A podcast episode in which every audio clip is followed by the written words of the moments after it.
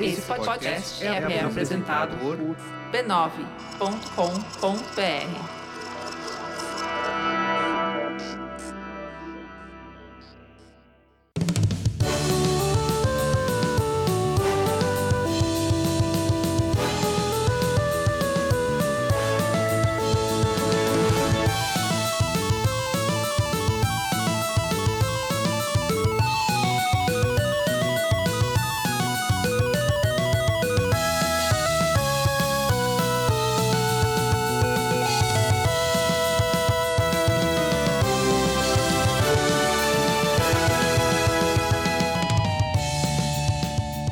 Ao vivo, Poco Pixel 124, eu sou o Adriano Brandão, do meu lado tá o Danilo Silvestre, tudo bom? Tudo bom, beleza? Maravilha! Temos hoje um episódio remaster. Remaster! Qual o remaster que a gente vai fazer hoje? A gente vai fazer o, o maior videogame de todos os tempos. Que é o remaster do primeiro episódio do Poco Pixel, olha só. Edição de colecionador. que lindo. episódio número 1 um do Poco Pixel. No fundo, a gente tá fazendo um favor pra você não ter que ouvir de novo Ai, o meu primeiro Deus. episódio. Não, É. não escute o primeiro episódio, que vergonha. A gente fez um que é mais vergonhoso ainda, que é o zero. Que é o episódio zero, que foi o piloto. Episódio piloto. A gente fez um piloto. Aí viu que era bom. Aí a gente fez o um. E não escute esses episódios. Eu sugiro que você comece a escutar a partir do, sei lá, do 10, do 15. É, A gente ouviu o piloto e viu que era bom. Aí a, aí a gente fez o 100, ouviu de novo o piloto e viu que não era não bom. era bom. Nossa, é muito engraçado escutar os episódios muito antigos, mas dá uma certa vergonha, então a gente sugere que não, vocês não façam. Mas tem um remaster. É Isso, acho que estamos prontos pra refazer numa versão melhor e, e mais, E- mais polida. E mais polida. Agora com mais recursos orçamentários. Isso. Agora com gráficos em altíssima definição. Isso, em Ultra HD.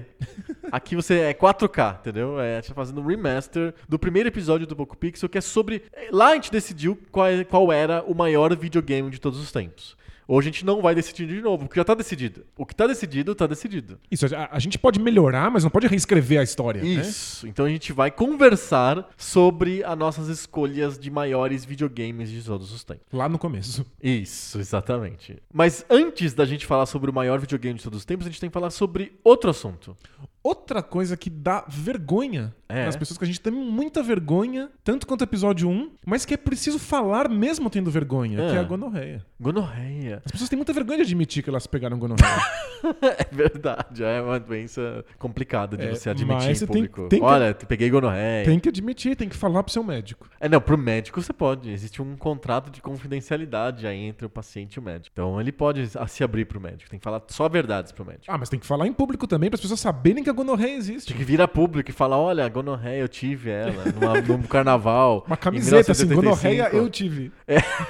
Não, não, não, não precisa ter a camiseta e também não, a gente não vai falar sobre gonorreia. Mas não, mas precisa Não, não, não. conscientizar. Já, já, as pessoas já estão bem conscientes sobre a, a gonorreia. Ah, é? É, a imprensa tá fazendo esse papel pra gente. Aí o Poco Pixel não precisa falar sobre a gonorreia. Não? Não. A gente tem que falar sobre o mecenato esclarecido do Poco Pixel. Ah, bom. É isso que a gente tem que falar sempre. É isso a imprensa não tá falando, com não, não, certeza. né? é. disso a Globo não fala. isso a Globo não mostra. Gonorreia pode até ser, agora mecenato, Mecenato é só a parecido. gente, é só a gente falando. Mecenato esclarecido é uma coisa que te dá orgulho, não te dá vergonha. é diferente dos episódios antigos do Poco Pixel. É, Não importa quando você veja lá um post no Mecenato, mesmo os, os mais antigos deles são tão esclarecidos. Tem tanto esclarecimento contido Porque os neles. mecenas são muito esclarecidos. A- a- a- o que eh, torna o mecenato uma coisa especial são os mecenas. Eles são demais, eles são pessoas especiais. É o melhor conjunto de seres humanos da internet. Não tenho dúvida. O Mecenato Esclarecido é o programa de apoio ao Poco Pixel. Então, se você quer apoiar e fazer com que o Poco Pixel continue aqui toda semana entregando bits e bytes sobre videogames antigos, o Mecenato Esclarecido é o jeito que a gente criou pra você continuar apoiando a gente. Muito bacana. É muito fácil, você vai simplesmente entrar em apoia.se barra PocoPixel e doar 10 reais ou mais pra gente continuar aqui batendo essa- esse bolão toda semana. É isso, é, é menos do que um suco de shopping por mês ou mais. Ah, não, é, é, é muito menos do que um suco de shopping. É menos do que, sei lá, vamos tentar atualizar aqui o suco de shopping. É menos do que... Quanto que é um McLanche feliz? Faço a menor ideia. Eu também não sei. É muito menos do que um McLanche feliz. É, o pessoal não usa o Big, Big Mac, né, como, índice de paridade entre moedas, né? Isso, então. a- Acho que o mecenato deve ser o quê? Meio Big Mac? Um terço de Big Mac? Olha, eu não sei, eu realmente não sei. Ou seja, é menos Uma que o das, Big uma Mac, das é. delícias da, da idade adulta é você não ir nunca mais no McDonald's. não é? É uma das coisas que transforma a pessoa. É libertador. É assim, libertador, né? você é adulto a partir do momento que você paga boletos e não vai mais no McDonald's. né? Não, você tem ideia de que como... assim? E também não come mais salsicha. Salsicha também é uma coisa que define a passagem das eras. E miojo. é. É, o miojo. Mas sabe que, co- como é vegetariano, eu não posso comer absolutamente nada no McDonald's, nem a batata. Nem a batata, porque. Porque a batata leva caldo de carne. Sério? Sério, tá lá nos, nos ingredientes mágicos. É por isso que é tão gostosa a batata, né? Ó, b- boa, é, vou admitir. Ah, olha só, interessante. Porque o, o- se fosse. É que a- e também a gordura que eles usam pra fritar a batata não é óleo de soja, né? Eu acho que é tipo uma banha hidrogenada louca lá, não é? não, não- não quero saber. É melhor nem saber. Vi- vi- vi- Não, o vamos na melhor é ignorância. passar longe do McDonald's. A gente fez uma antipropaganda aqui. É. Isso. Valeu, McDonald's. Pessoal, ó, o pessoal do McDonald's, um abraço. Lista de empresas que não patrocinarão o Poco Pixel tão cedo. É Isso, McDonald's. Mas, assim, ó, assim, mord... assim, assoprando, né, um pouco depois da, da, da mordida, o, quando tem bonequinho do Mario, eu vou no McDonald's, compro só o bonequinho. É verdade. Você não precisa comprar o lanche, você compra só o bonequinho. E eu não fiz só com o Mario, ó. Tem dos bonequinhos do Adventure Time Ah, do Tá aqui na Adventure mesa. Time também, verdade. Valeu. Então, ó, viu, McDonald's? Quando tiver boneco do Mario, pode falar com o Poco Pixel, que o pessoal do Poco Pixel escuta e gosta do Mario. não é verdade? É verdade. É verdade, todo mundo que Funciona. gosta do Mario. É, Encarar o McDonald's como uma empresa de brinquedos funciona super bem. Isso, é uma- ó, excelente brinquedo. Não questionaremos aí as condições de fa- fabri- fabrico do brinquedo. Ó, eu- eu- eu vou levantar minha indignação aqui. Ah. Gonorreia a gente não fala, mas McDonald's a gente gasta aí meia hora conversando, né? Tá certa a indignação. Vamos falar sobre outra coisa além do, Ben- do, do McDonald's? A gente já Vamos. escapou aqui. A gente tem que falar sobre a família B9 de podcast. Boa. Que é a família que mais cresce no Brasil. Não tem controle de natalidade. não, essa não, família. não tem. É, Não tem gonorreia, mas, mas a família se multiplica. É É, verdade. impressionante. Essa é a, é a família mais feliz do Brasil também. Entre lá em b9.com.br barra podcast. Você vai encontrar um podcast pra cada dia da semana. Não, é sério. É um podcast pra cada dia da semana. Claro que tem semana que dá uma furada, mas tem um podcast pra cada dia da semana. Inclui os no- fins de semana nisso aí, não? Inclui o domingo, porque no domingo sai o Histórias de Ninar para Garotas Rebeldes, que é o novo podcast da família B9. Gente, é, é- é muito dia, é muito podcast. Ali- exatamente. Aliás, recomendo a todos que escutem o último Braincast, que é, o- é um número altíssimo que eu não saberia reproduzir agora de cor, mas é um Braincast sobre agências de publicidade, tá? Imperdível. É um número obscenamente alto, Isso, mas vai lá e acompanha. 357, sei lá. Isso. Mas vai lá, é o último Braincast, tá saindo na segunda aqui o, Po- o Poco Pixel, o Braincast saiu na última quinta. Escuta o último Braincast que tá incrível, impressionante. Se eu, se eu não fosse casado, eu me casaria com esse episódio. É mesmo? do Bom, Braincast. bom é assim. muito bom. Olha. É muito bom. Parabéns É, é aos muito envolvidos. Parabéns. Vamos pro nosso episódio inesquecível? Bora? Remaster do nosso primeirão? Primeirão. Partiu.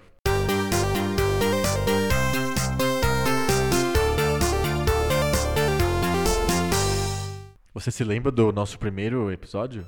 Foi há tanto tempo atrás. Foi. É. Foi em 2015. Sério? Sim, foi em Nossa. 2015. Foi em, em abril ou maio de 2015. Fo- Faz, portanto, três anos. Estamos na quarta temporada do Poco Pixel. E a gente gravava lá na Paulista, lá no, Os estúdios pouco Nos pixels de estu- rádio. é, né, no Poco Pixel Studios, que ficava exatamente embaixo do, da Jovem Pan. É verdade. É verdade, não é mentira. A gente ficava realmente um andar abaixo da Jovem Pan mesmo, do estúdio da Jovem Pan. Você cruzava com o pessoal da Jovem Pan no elevador? Nossa, era maravilhoso, assim. Cruzava com a Ra- a Raquel Sherazade, Reinaldo Azevedo várias vezes. O pessoal do Pânico muito no elevador. Ah, é. né? Peguei várias vezes, porque o pessoal descia na hora do almoço, acho que terminava o programa deles, eu ia almoçar, e eu pegava o, o Emílio e o pessoal tudo no, no- no- no elevador. Era bem engraçado. Mas enfim, nessa época a gente gravou o nosso primeiro episódio sobre uma decisão que a gente tinha que fazer pra todo sempre, uma decisão eterna. que foi qual é o maior videogame de todos os tempos. E a gente falou sobre todos os consoles, a gente chegou em uma lista tríplice no final. Nintendo 64, Dreamcast e Nintendinho. E a gente decidiu que o maior videogame de todos os tempos foi o Nintendinho. É isso. Então, se você não ouviu o, o primeiro episódio, Não ouça. estamos aqui arrancando o band-aid e dando pra você uma polêmica Polêmica. lista tríplice. Exato. E aí, depois passaram-se três anos. Mantemos essa lista tríplice? Então, mantemos que não tem outra escolha. É, não, é, é, Porque já foi foi, esco- decidida.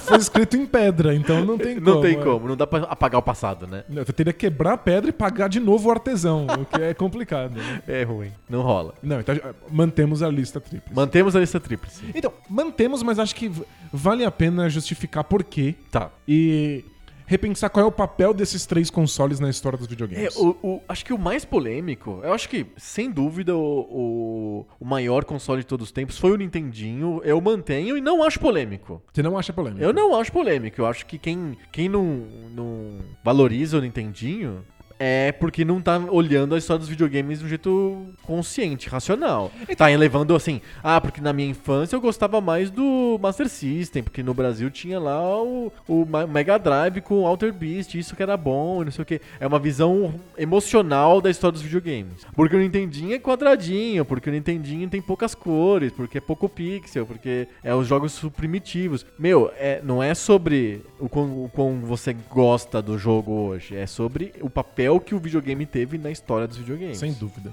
Acho que eh, todas essas eleições de melhores, elas só servem pra você ver qual é o critério que foi utilizado. No fundo, é sobre descobrir critérios de seleção para Não coisas. faz sentido. Tanto faz quem ganhou as listas. Menos o do Poco Pixel, que é, uma, é, que é- é legal. É, porque a gente- é, é a maioria das vezes que a gente escolhe alguma coisa, inclusive toda semana a gente escolhe um jogo entre dois. Isso, sempre tem um vencedor aqui. Tem um né? vencedor, é um, é um, é um podcast, eu diria, esportivo. É verdade. É, não, é, não é um podcast de conteúdo, é esporte competitivo.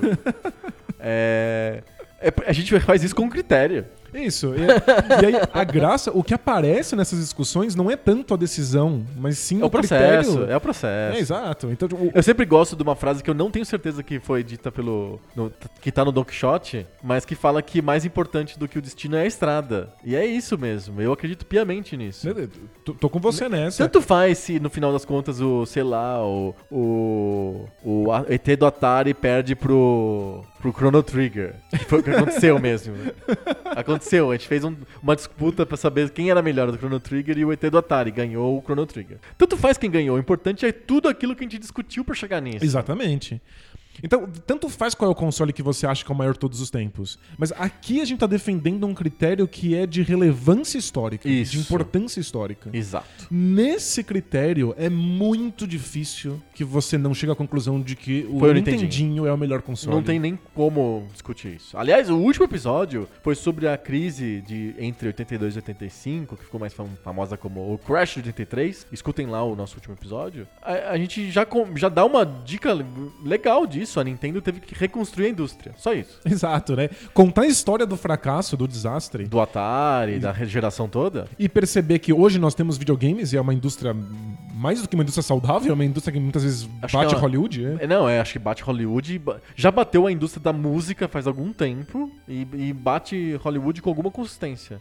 E te- saber que a gente passou por um fracasso e tá nesse momento fantástico do mercado dos videogames exige que você entenda que o- a Nintendo, com o seu Nintendinho, 8 bits, salvou a tudo aquilo que, que a Atari destruiu. Sim. Então, é de uma relevância histórica incrível o fato de que videogames existem ainda hoje. É, não poderia ser um legado maior, certo? Exato. Se a gente vai pensar no critério legado, o legado do Nintendinho é o legado de- da indústria como um todo. Perfeito. Não teria indústria se não tivesse o Nintendinho. Mas eu acho que n- não é só isso. Se fosse só isso, o Nintendinho seria um, um console que nós agradecemos, que a gente coloca no altarzinho e toda vez que passa no Isso. altar, é essa o abaixa papai, a é o pa- cabeça. é. papai Nintendo. Mas Não é só isso. O Nintendinho ainda é um console que eu acho que tem um legado incrível na maneira como nós entendemos videogame. Uhum. Então, pra mim, entender game design, entender o que os videogames propõem, entender quais são as possibilidades dos videogames, passa pelo Nintendinho. Pelo Nintendinho. Mas eh, antes da gente ir pro Nintendinho, a gente tem uma. O, é o que eu acho que é o ponto mais polêmico da lista tríplice. Não é o Nintendinho. Não? Não, é o Nintendo 64. Esse é polêmico. Porque, ó, olha só, eu me lembro que a gente discutiu isso lá no episódio número 1. A o Nintendo 64 é um console que não deu certo, certo? Ele fracassou em vendas. Sim, com... Ele vendeu bastante, mas perdeu a geração e foi muito aquém do que a Nintendo mesmo esperava dele. É é uma questão de qual é o, o seu ponto de referência. né? Isso, o ponto de referência deles era o Super Nintendo. E é, então foi um fracasso, né? Exato. É, e teve uma biblioteca de jogos super pequena, Minúscula. tipo, é 100, cento e poucos jogos, é tipo três dígitos, é, é muito pouco. É, no, três dígitos baixo ainda, é perto dos, do, do, do 100 e não perto do 900. né? Isso. É muito pouco o jogo. E, e a maioria absoluta dos jogos lançados, dos poucos jogos lançados no Nintendo 64, são ruins. Assim, tem poucos jogos, muitos são porcaria, e tantos outros são portes mal feitos de, de outros Jogo, jogos. jogo de, de franquias que eram fazer sucesso no PC ou no, ou no PlayStation. Exato, e e sempre em versões super Esquisitas, canhestras é. no 64. Exato. Por que, que a gente colocou o 64 na lista tríplice? Isso é, é- é uma excelente pergunta. Vamos fazer a autocrítica aqui. É que o, acho que o que acontece é que nós estabelecemos critérios. Tá. E aí a gente vai descobrir juntos, meio no susto, quais são as consequências dos critérios que a gente estabeleceu. Certo. O que eu acho que é a maneira correta de fazer as coisas. Aham. Às vezes você chega a conclusões que você não queria ter chegado, mas elas são as consequências diretas Você tá falando como um filósofo. das, das aí. regras que você propôs, é. Porque às, às vezes é super frustrante. Você fala assim, não, não, não queria ter chegado nessa conclusão, que merda. Mas, Ah, você vai ser desonesto? mas né? é, seria desonesto se você, se você estabeleceu as regras. Se o do teu jogo, raciocínio né? é assim, Exato. você tem que levar ele até as últimas consequências. Ah, não, não consigo da conclusão, então vou mudar meu raciocínio. Não.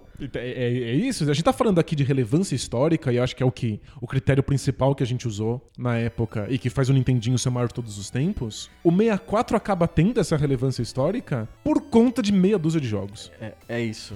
E é, é isso que é esquisito sobre videogames. A gente tem uma, uma visão, às vezes, que é um tanto infantil, de querer ter muita oferta, de querer ter muitos jogos disponíveis. Aham. Aquela coisa maravilhosa de quem foi criança ou adolescente na época do PlayStation. E- Baseada. isso, você vai domingo na feira, Compra um pastel e 10 jogos de Playstation. 10 jogos de PlayStation e dá aquela sensação de caramba, olha quanta coisa eu tenho disponível, né? E aí você joga e tudo é uma merda e no próximo domingo não tem problema, você compra mais 10. Sim. É uma coisa muito infantil de ter, ter acesso a, a- a muita coisa, né? Aham.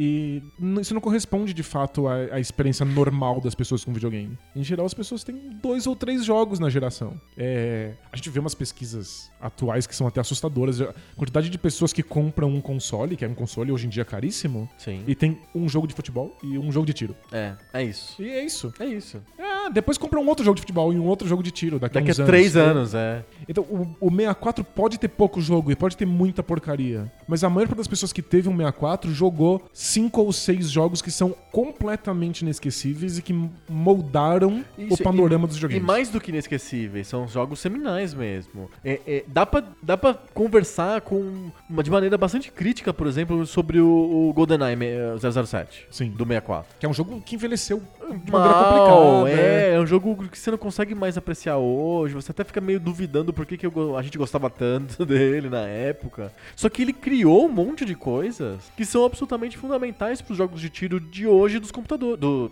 que não estão em computadores, que estão em videogames. Exato. Ele que fa- fez um gênero que parecia só pra computador, por causa do mouse, por causa de você ter precisão à tela muito perto de você e poder enxergar com detalhes o que tá acontecendo. Ele transpôs esse mundo que era muito de computador pro mundo do videogame. E deu certo, e hoje em dia os, os títulos que mais vendem são títulos de tiro. Então, me- é menos que. São, é, não é, é menos in- um jogo inesquecível, é mais um jogo que cria um gênero dentro de um console que não tinha esse gênero. Sem dúvida. É um jogo mais importante do que inesquecível. É isso que eu quero dizer. É, é- é um jogo que envelheceu mal em vários aspectos, mas ainda hoje, se você bate o olho nele, ele é impressionante por ter feito propostas muito diferentes. Aham. Então ele, ele propõe tiro num, num- num console, o que é super complicado. Ele propõe um modo história super complexo dentro de um jogo de tiro. E ele propõe um multiplayer de pra, pra quatro Local. jogadores local no sofazão num jogo de tiro num console Sim. Num console. num console. Então ele, ele fa- faz propostas que são muito à frente do seu tempo. Que, aliás, o O jogo é- é- surgiu da mão de uma série de desenvolvedores que não tinham a menor experiência com videogame, a menor experiência com jogos de tiro. Não sabiam o que estavam Eles fazendo. não sabiam o que estavam fazendo. Eles não faziam a menor ideia de que eles estavam propondo coisas que eram novas e nem de coisas que a maior parte dos desenvolvedores achava que era impossível. Possível. Então foi na pura ignorância.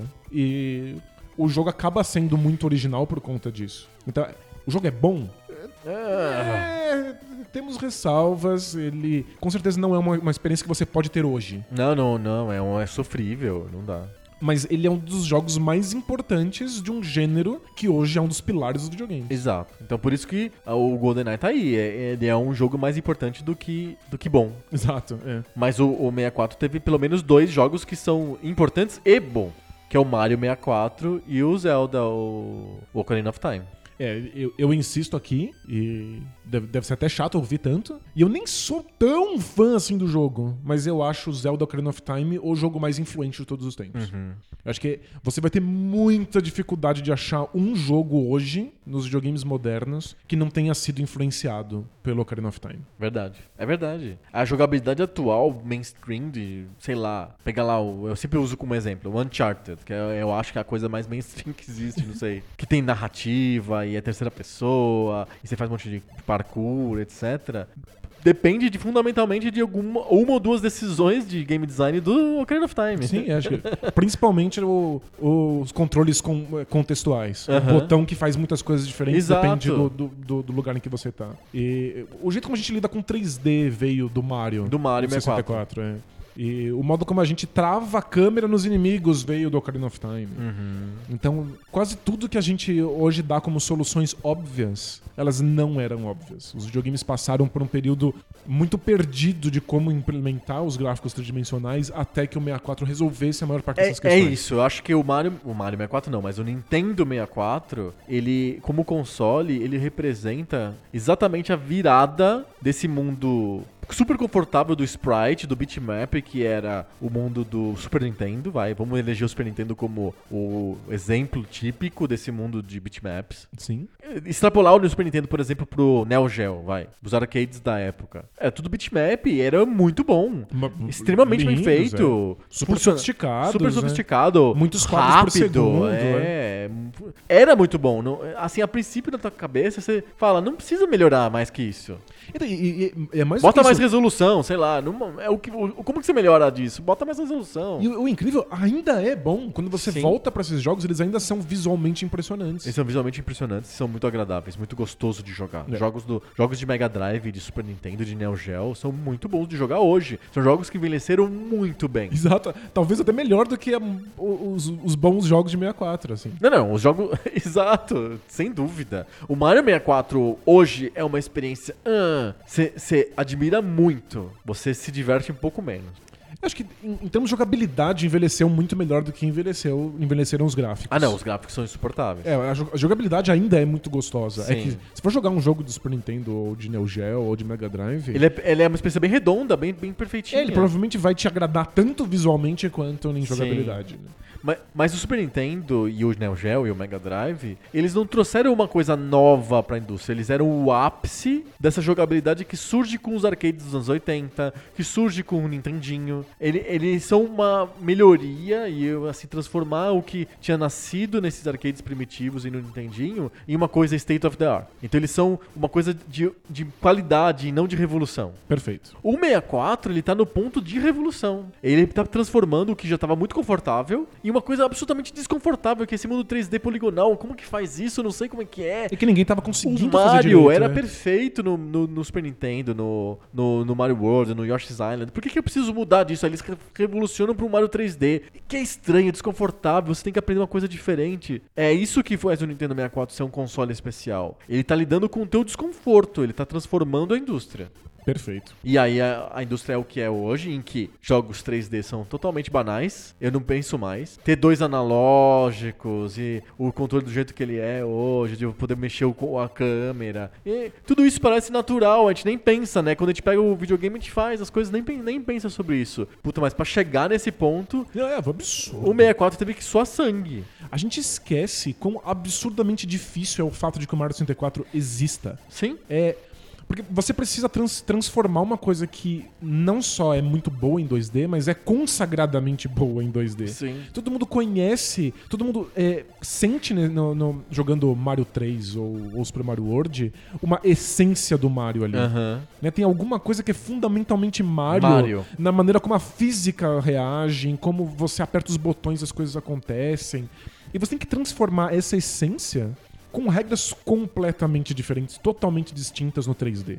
Então você tem que fazer funcionar primeiro, que é muito difícil, funcionar o jogo. Então lidar com os polígonos, com a câmera, com a velocidade, com os frames por segundo, toda uma, uma- uma parte técnica que era muito difícil na época. Mas você tem que ser capaz de transferir a essência do Mario para esse novo conjunto de regras. Aham. É, é quase como se fosse uma adaptação. É quase passar um livro pra um filme. É isso, é isso. É, é outra mí- outra- É praticamente outra mídia. É, é impressionante, é tipo, muda todas as regras do que você tá fazendo. Mas a essência ainda tem que ser s- perceptível ali. Aham. E quando você joga Mario 64, você percebe que é o Mario. As coisas do Mario estão ali. Inclusive no jeito como o Mario reage à física do, do mundo. Mas com muitas outras coisas que, que acontecem, porque o, o mundo 3D exige que o Mario Uhum. faça coisas diferentes. Sim. Então é, é impressionante que o Mario, ex- o Mario 64 exista. É, a- a Nintendo poderia ter simplesmente desencanado e feito 2D de novo. Exato. Ou poderia ter feito 3D. Ela podia ter desencanado do Nintendo 64. Ela É. podia ter feito o Hyper Nintendo lá, o Nintendo de, sei lá, com gráficos de arcade, entendeu? Ó, fica de 2D. o nome Hyper Nintendo. E- é, depois Marca do Super, registrada. depois tem o Giga.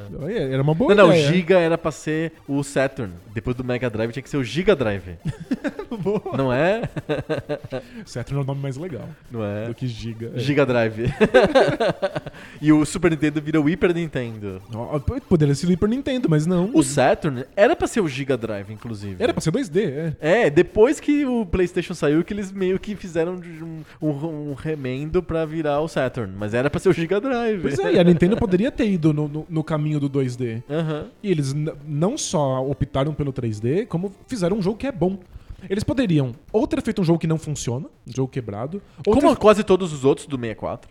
pois é, ou especialmente os jogos 3D do, do, Do PlayStation, PlayStation, né, isso. que simplesmente não funcionam. Sim. Ou poderia ter feito um jogo em que eu não reconheço o Mario ali.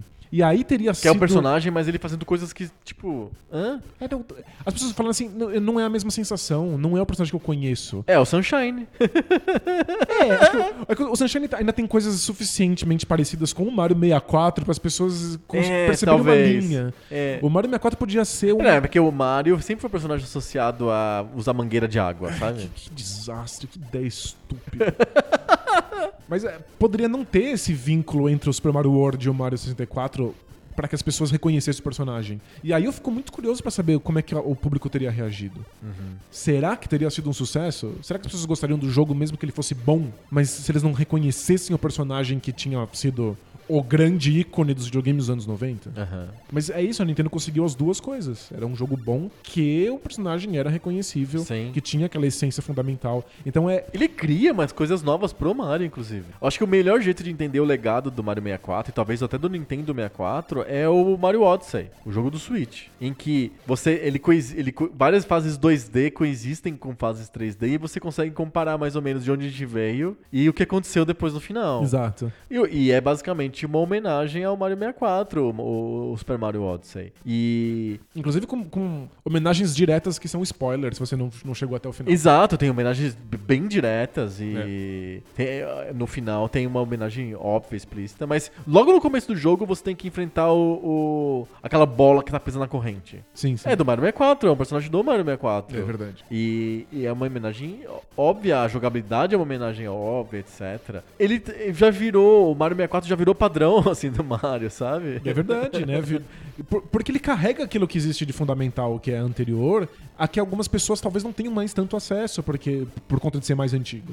Então o- ele- ele é o, o o Mario Standard agora, né? É, ele dá gritinhos quando pula, faz barulhinho. E tem os mesmos pulos, Os os, três- pulos o pulo triplo. triplos, o pulo pra trás, etc. Tudo isso virou o, Padrão. o padrão dele. Então é, é- é impressionante que esse jogo exista. Ele tinha tudo pra ser um fracasso. E acho que isso descreve o 64. É um videogame que tem cinco ou seis jogos, são impressionantes que eles existam. E que fazem uma revolução na indústria. Isso, porque que o deveriam PlayStation ser não um conseguiu. fracasso. Uma revolução, uma revolução diferente da do PlayStation. Acho que o PlayStation ele opera uma ou duas revoluções. É, se eu fosse fazer a lista continuar depois da lista, da lista de três que a gente colocou, o PlayStation teria estaria perto dos três, estaria entre quarto ou quinto, porque ele opera umas revoluções importantes. Ele populariza a mídia ótica, por exemplo, uma coisa que o Saturn não conseguiu. É, não fazia sentido aquela mídia pro Saturn, pro, pro PlayStation faz sentido. Ele populariza jogos com storytelling mais importante do que a própria jogabilidade, por exemplo, Metal Gear. Sim. Um monte de cutscenes e vídeos, e a, a necessidade do CD tá ali porque tem música e coisa de conteúdo que o- só o CD consegue carregar. Então o PlayStation ele tem essa revolução importante. O DualShock é importante é, porque ele tem dois analógicos, porque ele tem o, o- o- o feedback, o force feedback, né? O, vi- a- o controle vibra. São revoluções importantes, mas e- ele, ele falha no 3D, ele falha miseravelmente no 3D. E o, o Nintendo 64 acho que ele consegue encaixar melhor. É, acho que o PlayStation não tá na lista porque, embora talvez o- o PlayStation tenha al- algumas boas propostas, não tem nada ali que seja realmente é, a execução perfeita dessa proposta. Mas o 64 também falha nisso. Então, mas o, se- o- o- É, Tirando dois, três jogos. mas é que dois, três jogos é o suficiente pra você re- entrar no imaginário e, e mostrar que aquilo que você propõe tá perfeitamente realizado aqui, use como modelo. Acho que o principal exemplo é o fato de que o Ocarina of Time é relançado o tempo inteiro pra tudo quanto é console. Aham. Então sai, sai no 3DS, é, s- vai sair no- no- nos Virtual Consoles da vida. E é o mesmo jogo, você só faz uma, uma camadinha ali de textura e o mesmo jogo se sustenta. Ele já estava pronto o tempo inteiro. Hoje em dia você pode pegar os grandes jogos do PlayStation. é, vou dizer aqui o Metal Gear e um Final Fantasy VII, por exemplo. Isso. São os grandes clássicos, assim, o, o- o que in- inv- invoca o imaginário. Você percebe que eles são problemáticos. Você sabe que eles são quebrados em alguns aspectos. Uhum. Que eles estão propondo alguma coisa que o PlayStation ainda não consegue dar conta. E eu acho que o o 64 propõe três ou quatro jogos impressionantes Que, que que são ele dá redondos conta. que dá certo. que de né? fato estão levados a- a- até o final. Certo. É, eu acho que o Metal Gear Solid, ele é uma. No PlayStation, ele é impressionante pelo que ele aponta. Muito mais do que pelo que ele consegue de fato. Eu não posso falar isso sobre o Mario 64 ou Uhum. Não, sobre não, o Ocarina ele- of Time. eles são realizados plenamente. Ou sobre o Banjo Sim, Kazooie. Ou... sim. sim. É. É, é. Eu acho que tudo que o PlayStation coloca de revolução, o nosso segundo colocado aí na lista tríplice resolve plenamente, que é o Dreamcast. No final das contas, o Dreamcast é o, o PlayStation que, entre aspas, deu certo. Mas é que ele deu certo que- quebrando, né, a SEGA. Eu acho que é por isso que o Dreamcast é o gra- a grande polêmica dessa lista tríplice. Você acha que o Dreamcast é mais polêmico do que o 64? Eu acho. É, As pessoas têm mais dificuldade de achar jogos icônicos do Dreamcast. Jogos que Representam, Então, né, o representam console. o console, que representam a geração, que vão ser copiados mais pra frente. É, as pessoas não conhecem muito bem a biblioteca do Dreamcast e foi um fracasso muito maior do que o 64. Não, não, muito maior. Então a gente tá botando um console extremamente fracassado, que não tem muitos jogos reconhecíveis, depois de ter usado como critério a, a relevância histórica. Então como a gente sustenta o Dreamcast Vamos nessa tentar lista? sustentar o Dreamcast. É, eu acho que. Será que a gente pode- consegue imaginar que ele, a gente tá colocando o Dreamcast nessa lista porque ele tá ocupando o lugar do PlayStation? Será que a gente tá jogando as revoluções do PlayStation pro Dreamcast e ele tá indo. o- a gente tá atribuindo o legado do PlayStation pro Dreamcast? Acho que ele é, de certa maneira, o herdeiro de, de parte desse legado. Então, as coisas que o PlayStation propunha que não foram realizadas bem, o Dreamcast realizou, sem, sem dúvida. Eu acho que sim. É, mas acho que o, o Dreamcast tem um legado próprio aí, bizarro, que, que, de certa maneira, é o legado do Saga Saturn, que o Dreamcast também realiza. Que é um legado de jogos estranhos, esquisitos, é, extremamente criativos, tentando outras fórmulas que não eram as fórmulas que já estavam consolidadas nos videogames. É, o Dreamcast propõe pra gente coisas como jogo online, então você compra um Perfeito. console e já tem lá um, Ela tá com o modem. um modem, o que era impensável num console. Não, não, não tinha. Tinha acessórios, mas não no console. Nativo do console. O Dreamcast propõe jogos episódicos. Então O você próprio paga. Shenmue, né? Vou- é, o, o Shenmue era, é, é um.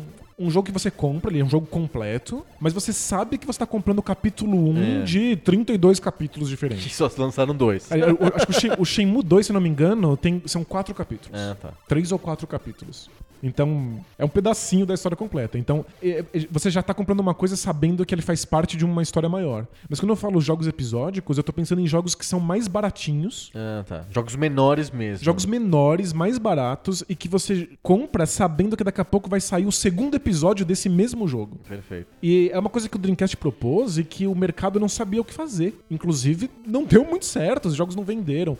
O Flagan Brothers, que era um jogo episódico super baratinho, que você ia- tinha que jogar a parte 1, 2 e 3, ia sair uma a cada três meses, mais ou menos, nem saiu as, a- a- a- as sequências. É, tipo, é um- a- foi um fracasso comercial absurdo. É, jogos como Choo-Choo Rocket, que hoje são são jogos que a, a- a indústria entende como jogos que você compra na internet. Esses jogos que são menores, muito baratinhos. Casual. Esses jogos super casuais, super divertidos, que você não precisa comprar uma mídia física, que você não precisa pagar os 60 dólares completos. O Dreamcast estava propondo esse tipo de coisa. Que o PlayStation não propunha. Não, que ninguém propunha, que o Dreamcast é completamente é, pioneiro em fazer. Esse é um- é, o, o Dreamcast tá pensando o videogame realmente pra fora da caixinha. Outros modelos, outros gêneros, é, outros formatos pra vender jogos, outros formatos pra você ter acesso aos jogos. Que é uma coisa que é, quando o Dreamcast saiu em 99, não tava na, na cabeça de absolutamente ninguém. Mesmo os gêneros dos jogos são super esquisitos. Você pensar que o, o Dreamcast propôs um RPG que fosse pautado no mundo real, numa Pois cidade é. japonesa, exatamente como ela era E nos que anos se você 80. quiser, você não né? faz nada. Nada, você fica lá passeando, entrando nas lojas e vendo a senhorinha ir fazer compras e levar o guarda-chuva quando chove. e você pode ficar acompanhando a fila pra comprar comida no horário do almoço na lojinha mais perto da fábrica. É tipo, é- é- são modelos de jogos que na época do PlayStation não, não eram viáveis. Quando o PlayStation tá fazendo RPG, ele tá fazendo RPGs de fantasia. E e fantasia, às vezes de ficção científica, às vezes fantasia medieval, às vezes as duas coisas simultaneamente. Não vamos construir um mundo o mais parecido com a realidade possível a ponto de ter exatamente o mesmo clima que aconteceu em Yokozuka nos anos 80, de acordo com a agência meteorológica japonesa. Sim. Então acho que o Dreamcast tá nessa lista por ser o mais fora da caixinha possível e ter aberto um pouco os caminhos para os novos videogames. Inclusive em modelos comerciais diferentes. É você ter o console subsidiado porque você tá pagando pelo serviço de, de internet dele. É, os próprios jogos episódicos, que hoje é o formato da Telltale, por exemplo. Que os jogos da Telltale você vai lá e compra o episódio 1 do Walking Dead, por exemplo. Você joga, ele tem uma, duas horas de duração, e aí você fica esperando sair o episódio 2, como se fosse uma série. E aí tem um. No episódio anterior de Walking Dead. Que é, uma- é- essa- esse consumo de jogos mais próximo do que são as séries de televisão. Uhum, Sim. E hoje tanta gente faz isso e tanta gente ganha dinheiro com isso. Isso tornou viável os jogos. É, O próprio modelo DLC, quando o DLC ele é tipo um capítulo a mais, faz com que o- os, os desenvolvedores ganhem o dinheiro antes pra poder fazer as próximas partes depois. Perfeito, claro. O Dreamcast propôs tudo isso, só não deu certo. Então eu acho que tem um, um- o Dreamcast tem um legado misto. Ele tem um que ele, ele viabiliza e ele coloca em toda potência o que estava sendo proposto pelo PlayStation. Exato. Jogos em CD, é, qualidade de arcade, 3D bem resolvido. Música, vídeo, narrativa. Isso, tava tudo ali. Isso vira os jogos AAA de hoje. É, é basicamente isso. a- o germe, digamos assim, da, da, do que temos de videogame hoje, pl- mainstream, é o que o PlayStation propõe e que o Dreamcast, e depois, obviamente, o console mais bem sucedido de todos os tempos, o PlayStation, o PlayStation 2, pro- propõe e realiza. Sem dúvida. É, a gente recebe tudo isso via Dreamcast e PlayStation 2, mas o, o Dream- o Dreamcast faz antes, né? Alguns anos antes. E, e também o online, que é uma novidade para console, o Dreamcast realiza plenamente e ele propõe e realiza, né? Funcionava, o online era de fato uma, re- uma coisa no, no Dreamcast. É, a gente falou aqui no episódio só sobre a internet, né? Sim. Tipo, outros consoles tentaram antes, mas o Dreamcast é o único que você re- de fato fato jogava. Né, da- Exato, acontecia a online, coisa, qualquer né? jogo, claro. né? E isso que você está falando de a necessidade faz com que o Dreamcast tem que se, ficar se reinventando, modelo de negócio, vamos, vamos que vamos, carta branca. É, o, o Dreamcast é o console carta branca. É, a quantidade de jogos esquisitos que. Acho que, de certa maneira, eram o que as pessoas esperavam de videogames no começo. Aham. Surpreenda-me. Depois que eles começam a ficar muito caros e muito difíceis de programar, os jogos começam a ficar mais formulaicos. Sim.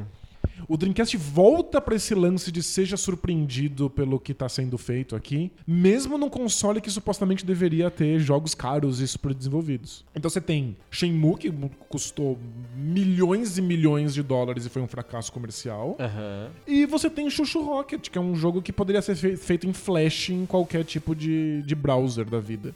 E é surreal que o Dreamcast tenha topado que esses jogos de browser existissem. Porque não, quando você tá pagando um Dreamcast, ele custa uma fortuna e ele é 128 bits, ele tem a super tecnologia e as placas de vídeo malucas. Você não espera que ele tenha joguinhos super simples. Parece eh, absurdo, parece contraproducente. Eu, eu tô te vendendo um produto de alta tecnologia e o que você vai ter acesso é um joguinho 2D. Sim. Mas o Dreamcast topa. O Dreamcast faz isso mesmo assim. E hoje, qualquer console você compra aí, o, o PlayStation 4 4K, o Xbox One X, Super X, Giga, Giga X, Super, com, com super gráficos ultrapoderosos, e você também vai achar na lista de jogos deles umas coisinhas simples 2D, bonitinhas, pra jogar no, no- no multiplayer de sofá. Então, é essa coragem de que existissem todos os tipos de jogos no É do console. Dreamcast. É do Dreamcast. Você acha que esse é o legado do Dreamcast? Eu acho. Legal. E o Nintendinho? Falamos do. Defendemos aqui o, o 64, tô plenamente convencido. O Dreamcast, tô convencido. Acho que ele tá. Talvez um pouco menos. é que eu acho que tem uma coisa misturada com o PlayStation, sabe? entendo. É, eu acho que o PlayStation, no fundo, no fundo, ele deveria ser. estar no lugar do, do Dreamcast nessa lista. Porque ele é, ele é importante. que, que ele é importante, não tenho a menor dúvida. Mas é claro que ele não funciona. É, é um, é um console que tem muito poucos títulos que você consegue jogar hoje. Então, É. E eu acho que o PlayStation, ele é. A, a criatividade dele tá no fato de que surgem novas franquias. Verdade. Então, é, lembra que o PlayStation, a gente fez um episódio falando bastante sobre isso, o PlayStation topava qualquer tipo de empresa, com qualquer tipo de desenvolvimento, então tem jogos de franquias muito inéditas ali. Aham. Mas não de gêneros muito inéditos. Eu acho que esse é o ponto do Dreamcast. Encontrar jogos que têm mecânicas muito fora da- da, da fórmula. Aham. Então, por- acho que isso é mais. tem- d- deixa mais marcas na nossa experiência atual de videogame do que o PlayStation deixa. Acho que é, essa- essa é a minha defesa. Uhum. Perfeito. Tô, comprei. afinal. Tem que comprar porque a gente não pode mudar o que tava no episódio 1. Exato. Você não- É, você não pode ok. mudar de ideia.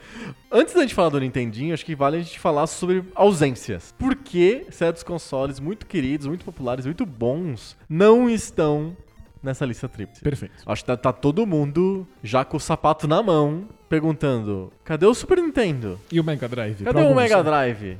Eu Acho que a maioria é no Super Nintendo, vai. Acho que sim. Mas é, o Mega Drive tem fãs muito fiéis até É hoje. verdade. Por que, que esses dois consoles, mas especialmente o Super Nintendo, que é, é. é impressionante como o Super Nintendo é popular no Brasil. É, como a nostalgia gamer, que é uma coisa que move um monte de podcasts e revistas e livros sobre videogames antigos. E o Poco Pixel em boa parte também. É, é- são, é muito calcada no Super Nintendo, né? É, parece que a idade, a faixa etária das pessoas Acho que que é lida isso, é. com nostalgia de videogame no Brasil é, são, é, é uma faixa etária das pessoas que jogaram o Super Nintendo. Perfeito. Experienciaram o Super Nintendo antes de todos os outros consoles. Até antes do antes do, Super- do, do Nintendinho. O Nintendinho acabou surgindo pra essas pessoas lá como uma relíquia lá na frente. O Atari como uma relíquia lá na frente. É, acho que o, o- o Super Nintendo ele tem essa. um- uma vantagem que é. Ele é da faixa etária de uma série de pessoas que estão falando sobre o videogame hoje. Aham. Mas se você chegou atrasado, se você não teve um Super Nintendo na, Você na joga e é época, gostoso. É, o Super Nintendo é uma experiência muito mais próxima da nossa estética atual do que o Nintendinho. Muito, muito, muito mais próximo. Então eu acho que o, o Super Nintendo ainda faz muito sentido pra quem ah, tá aprendendo sobre videogames agora e voltou agora no emulador e descobriu que o Super Nintendo é legal. Sim. Então acho que é por isso tantos sapatos estão apontados pra gente. agora. Exato, porque o Super Nintendo é extremamente popular. A gente tem que justificar a a ausência do Super Nintendo na, na lista. E talvez fique- a gente, a- talvez a gente se contradiga um pouco, porque a gente colocou o Dreamcast. Mas eu acho que o Super Nintendo não tá na lista porque ele representa o ápice de uma proposta do Nintendinho. E, e não é uma revolução como o Nintendinho foi, e, e também não é uma revolução como o 64 foi. Ele é o. Talvez a gente poder- de- poderia dizer que o, o Super Nintendo é o console mais perfeito de todos os tempos. É outra, outra competição, outro, outro Outro episódio departamento, né? de podcast que a gente tem que fazer. O console é mais perfeito, mas porque ele, ele alia o console ser muito bom mesmo, com muitas qualidades técnicas, e ter uma biblioteca de jogos grande e muito boa. Com um monte de jogos lendários. E que, com um monte de jogos que sobreviveram bem até hoje, que a gente pode jogar. Eu acho que acho que o Super Nintendo é o console que eu mais revisito em emulação. Porque tem um monte de títulos importantes, e porque é tão gostoso jogar um jogo do Super Nintendo. É um dos que tudo mais faz sentido. Tudo funciona bem, a música é gostosa, a gráfica é bonito, a jogabilidade é boa, tem os, os seis botões que a gente tá acostumado até hoje. E sabe? muitos dos grandes jogos de Nintendinho foram relançados com versões mais bonitinhas O pro próprio Super Mario, Nintendo. né? O Mario, os Ninja Gaidens, É, assim, é, o Me- Mega Man, né? Mega Man. Então, tipo. Acho que é o Mega Man no Mega, no Mega Drive, né? O Willy, o, É, o Willy Wars é no Wars, né? Mega Drive, mas eu tô pensando no, não na relançamento, Ah, mas não, em os Mega Man X. continuação. É, sim. tem o Mega Man 7, tem a- o Mega Man X, mas enfim. é, O Super Nintendo, ele, ele é muito gostoso, super redondo, mas o papel dele na história é ser muito bom e vender muito, mas não- ele não transformou a indústria e também não disse pra onde que ela ia. Ela, ela fez... mu- O Super Nintendo fez muito bem o papel dele. O Mega Drive talvez até seja mais importante do que o Super Nintendo, porque ele veio antes e ele que indicou alguns caminhos que talvez a indústria fosse recuperar lá no Dreamcast. Vamos fazer um monte de porte de arcade? Vamos. Vamos fazer uns jogos diferentes que eu- não tem no- na Nintendo? Vamos. O Mega Drive aponta melhor isso do que o próprio Super Nintendo, que é o Nintendinho super turbinado. Acho que o, o Mega Drive ele tem um impacto muito grande fora dos videogames. É, na propaganda, na agressividade, na- em, em mirar um público ligeiramente mais velho, em Ele ti- trouxe o Sonic, né? é, tirar sarro da Nintendo dizendo que a Nintendo é pra crianças. Porque o que, o que você tá fazendo quando você faz isso é dizer que videogames não deveriam ser pra crianças. Ou que eles não precisam ser pra crianças, o que é uma afirmação extremamente subversiva no, no começo dos anos 90. Então acho que isso é um, um grande legado do Mega Drive, mais do que os, o que os jogos são de fato. O Super Nintendo, ele não propõe um amadurecimento, ele não propõe novas mecânicas, novas jogabilidades, novos caminhos para as franquias que já estavam estabelecidas. Ele é de fato uma continuação. Se o Super Nintendo não tivesse existido e o Nintendinho tivesse continuado durante todos aqueles anos, a gente teria os mesmos jogos com gráficos um pouquinho inferiores. Uhum. Puxa, o, o, o Zelda Link to the Past é um jogo incrível, é É realmente, revolucionário. e realmente. mar- marcou época. Então, se você deixasse, o Nintendinho teria feito Link to the Past. Com algumas limitações técnicas. Ou o Chrono Trigger, sei lá. Ou Chrono Trigger. E todos os jogos teriam acontecido. Tanto é que muita gente ainda faz jo- jogos pra Nintendinho. É verdade, é verdade. A pessoa se limita a fazer. Porque o Nintendinho, no final da vida, ele era próximo do Super Nintendo. Do- e principalmente muito próximo do Mega Drive. Exato. É o que o verdade, Mega é. Drive é, um, con- é, um, é um, um console que só tem três botões, né? O Nintendinho tem dois, então é mais próximo. O Super Nintendo tem seis. Isso muda muito a jogabilidade, as possibilidades de jogabilidade, né? Seis botões, tem botão de ombro. É, mas eu tinha um, con- um controle de Nintendinho com 200 botões. Tudo O- turbo. O Dynavision vinha com 200 botões. Não, mas era tudo o mesmo botão com velocidade 3, velocidade É, 4, velocidade 5. Sim, mas você poderia ter lançado um novo controle pra Nintendinho, sabe? Eu, não- eu realmente acho que o, Su- o Super Nintendo n- nada mais é do que um Nintendinho com que faz Eu algumas acho coisas também. melhores. Ah, Eu acho também. E o próprio estilo dos jogos e, a- e- e- quais franquias novas que o Super Nintendo traz? Eu teria que parar e pensar. O Mario é o mesmo do Nintendo, o Zelda é o mesmo do Nintendo. O Mega Man. O é Mega Man é o mesmo do Nintendo. Quase, porque agora tem uma pedra na cabeça. É, porque ele é o ele X. é. Mas tem o próprio Mega Man mesmo no set. É. Que mais? Street Fighter nem é do Super Nintendo, ele veio do arcade. Mas é um dos É, jogos mais, icônicos, do console. do console. É. Tem jogos de esporte que vêm do PC, da EA.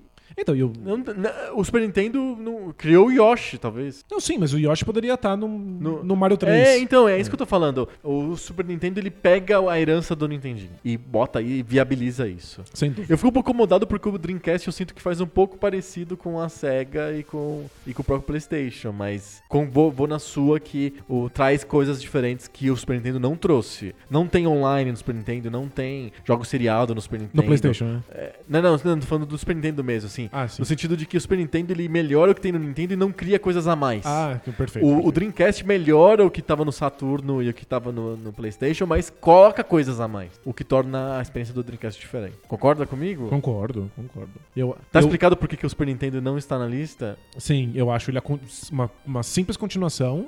O Dreamcast, embora tenha algo de continuação, Sim. eu acho que ele é seminal pra uma série de práticas da indústria dos videogames. Perfeito, perfeito. E o Mega Drive, ele, ele é mais importante do que o Super Nintendo, concorda comigo? Ele não é talvez ele não não tão é melhor. bom. é, né? é, ele não é melhor, mas ele é mais importante. Acho que sim, acho que ele teve um impacto cultural hum, essencial e fez a gente olhar pros videogames de uma maneira diferente. Ele ocidentaliza mais os videogames, o que é interessante. Sem dúvida, é um processo da SEGA mesmo, que a Nintendo não tinha qualquer interesse em fazer. E até hoje nunca fez, É verdade. né? É, ela cria a ideia de colocar personagens famosos e ma- botar o Michael Jackson e colocar o Mickey e caras que estão fora, o Ayrton Senna, sabe? Tipo, Sim. caras que estão fora do circuito dos videogames, dentro do videogame. A e SEGA- a ideia do arcade, né? Vamos trazer o arcade pra tua casa. E a SEGA tinha estúdios mistos, tinha jogos feitos pela SEGA só nos Estados Unidos, tinha estúdios feitos pela SEGA só no Japão e tinha estúdios mistos em que todo mundo tinha que trabalhar junto e fazer um jogo bizarro que tivesse elementos dos dois Eu lados. acho que o Mega Drive, se eu fosse continuar a lista, o Mega Drive estaria no meu 5 e o Super Nintendo não. Estaria o Mega Drive lá perto do, do Dreamcast e o PlayStation junto com eles. Acho que a minha lista, minha lista quíntupla seria Nintendinho, Dreamcast, é, Nintendo 64, Mega Drive e PlayStation, algo assim. Ou Entendi. PlayStation e Mega Drive. Acho que a SEGA é muito boa em ditar tendências, Isso. mostrar caminhos. Ela só não consegue ter sucesso fazendo isso. No Mega Drive ela teve. Foi a única vez na história que o- a SEGA teve sucesso. Exato. Foi com o Mega Drive, que foi um baita sucesso. Mas de resto ela não conseguiu repetir. O, o Saturno e o Dreamcast. É, que que eu diga, é mais do que isso. Se não tivesse repetido, tá tudo bem. né? É, podia ser um sucesso menor. Você não repetiu o sucesso gigante anterior. É, das- Mas é, não, é foi fracasso. fracasso mesmo. É desastre. Precisa de- a gente precisa de falar alguma coisa sobre o Master System? Absolutamente nada, né? Acho que não. Acho que o o Master é completamente eclipsado pelo, pela Nintendo. E ele tem um papel quase nenhum na história dos videogames. Ele é um jogo de portes, né? Ele qu- quase não tem jogos originais. É, só tem o Alex Kidd de original. Ele, ele- eu lembro que são os desenvolvedores da SEGA trancados numa- num quarto. Portando, portando o jogo de jogos- arcade de outros com- de computador de 8, de 8 bits e, e de, de outras é, de outras fa- fabricantes, de outros estúdios. Ele, ele tem uma importância de ver o mercado brasileiro querendo empurrar pra gente consoles. O Não, que, na verdade o não que é. foi impressionante. É, não, não, não, não Mas tem é- papel. A SEGA não tem papel ativo nessa história. Não, ele, Foi a Tectoy que tinha um contrato e falou: a gente não tem a Nintendo, vai tu mesmo, assim, Sim, sabe? é- entendeu? É, é um impacto pessoal. Então, é, te- tem pessoas que foram pessoalmente impactadas pelo, Pelo Master lançamento do System. Master System. Isso não quer dizer que isso tenha deixado qualquer tipo de legado na história dos videogames. Não tem, não tem nenhum. Nem, nem pro Mega Drive, eu acho. A gente pode dizer, ah, não, mas poxa vida, o, o Mega Drive veio do Master System. Não veio. Não veio. não veio, veio do arcade, tá? É. da experiência da SEGA nos arcades que vem o Mega Drive. O Mega não Drive é, do um Master recomeço System. mesmo, totalmente diferente. do- Exato, não, não, não tem nenhuma comparação. Mas tem, tem mais um console que a gente precisa considerar. Por que, que não está na nossa lista? Game Boy. Você ia falar do Game Boy? Não sei. Eu, eu, eu ia pensar no Atari, Ah, o Atari. porque, embora ele tenha destruído o mercado de, de videogames, ele, Ele destruiu, o destruiu! mercado que ele mesmo construiu. Exato. é. Então, se ele construiu, ele pode destruir. Tá certo. Então o Atari tem que estar no 5. Quem que você tira do 5? Então, eu não sei se o Atari tá, tá- tá entre os cinco. Ah. Porque eu acho que o, o- o Atari é pura proposta. É pura proposta de existem videogames e os cartuchos. Com cartuchos mudam. intercambiáveis. É. O mais engraçado é que ele não inventou isso, né? Tem o Fairchild, veio antes do Atari com cartuchos intercambiáveis, mas eles são im- bem muito imaturos perto do Atari. Engraçado falar isso, né? Que tem um videogame mais imaturo que o Atari. mas Exato. tem! mas tem. O Atari, eu acho que você tem razão. Ele é mais uma, pro- uma promessa do que uma realização, né? Eu, eu sempre conto a anedota do, do, do cara que fez toda a história do dos videogames com, com o filho. E ele esperava que todos os consoles f- levassem meses pro filho jogar os O principais Atari jogos. foi muito rápido, né? Ele achou que o Atari ia levar seis meses, o Atari levou duas semanas, porque o filho não aguentava mais jogar aquelas mesmas coisas. Sim. A gente só jogava aqueles jogos de Atari bilhões de vezes por total e completa ausência de outros estímulos. Se você tem outro, se você tem um computador, sei lá, um MSX, um ZX Spectrum, Não, Então, se você- você não vai mais pro Atari. se você tem um quintal, se você tem um cachorro, Não, não, eu tinha quintal e eu jogava Atari também. mas você não tinha um cachorro, não, tá vendo? não, eu tinha gato. O, ga- o gato foi Eu tinha embora. um monte de Ela fala, gatos. Meu gato foi embora, vou ter que jogar Atari. é, o gato não liga pra você. Você quer brincar com o gato, o gato não quer brincar com você naquela hora, Deus, você tem que esperar o gato querer. O gato tem vontade própria. O gato é, o- o gato é quase uma pessoa. É, o gato é tipo uma pessoa. Mas acho que o, o Atari era difícil mesmo de sustentar. São jogos que, hoje, se você volta por emulação, eles são, às vezes, engraçadinhos, charmosinhos. Por e- cinco minutos.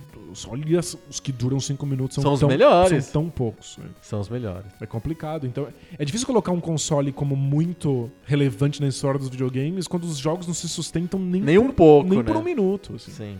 Então, e o Game Boy, que criou os videogames portáteis, que são tão importantes hoje? Então, ele é- a, a proposta é maravilhosa, mas ele é um Nintendinho portátil. Ele é muito pior que o Nintendinho portátil, né? Ele é um Nintendinho sem cor portátil. Ele é um Nintendinho totalmente capado, sem cor, sem várias outras coisas. A única coisa que ele fazia bem, e até melhor que o Nintendinho, era a música. O Game Boy até hoje é usado como base pra gente que faz, compositores que fazem música chiptune. O Game Boy é mais usado do que o Nintendinho, nesse sentido, como padrão, como standard de som. Mas ele Legal. faz o resto tudo muito pior que o Nintendinho, muito pior. E com aquele, com a limitação da pilha e tal. e- Ele, só- É a, a- a grande Ele traz uma sacada ideia, é- né? é, a grande sacada é a ideia da portabil- portabilidade, é só isso. Aham. Mas hoje o, o jogo portátil é muito importante. É? Mas é- Eles são os consoles que mais vendem. eu, eu entendo, mas eu, eu não vejo isso como um avanço dos videogames É? de fato. Eu acho que. Porque os jogos não foram pensados pra isso. O. O Game Boy nunca teve jogos que fossem totalmente pensados pra experiência da portabilidade. Uhum. O, o, o Tetris talvez seja a única exceção. Não, mas ele nem foi pensado pra Ele- portabilidade. ele- ele- esse cara foi pensado Aconteceu. pra isso. É, Foi É. só aconteceu. Uhum. Eu acho que foi simplesmente a tecnologia permitiu que videogames fossem encolhidos. É, tá, tá certo. Sabe, não o é- Switch é a prova disso, né? Ele é um console de mesa que por acaso também cabe num tablet. É, acho que até hoje existe uma dificuldade muito grande de pensar jogos que são feitos para você jogar andando, jogar na fila, jogar no metrô.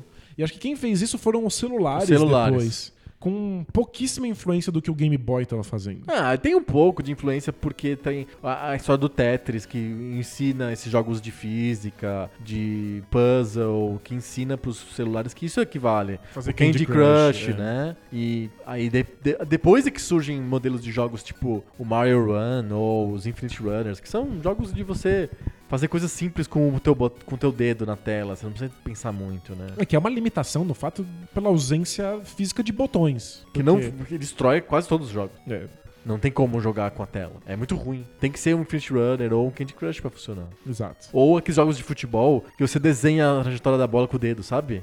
Tô ligado.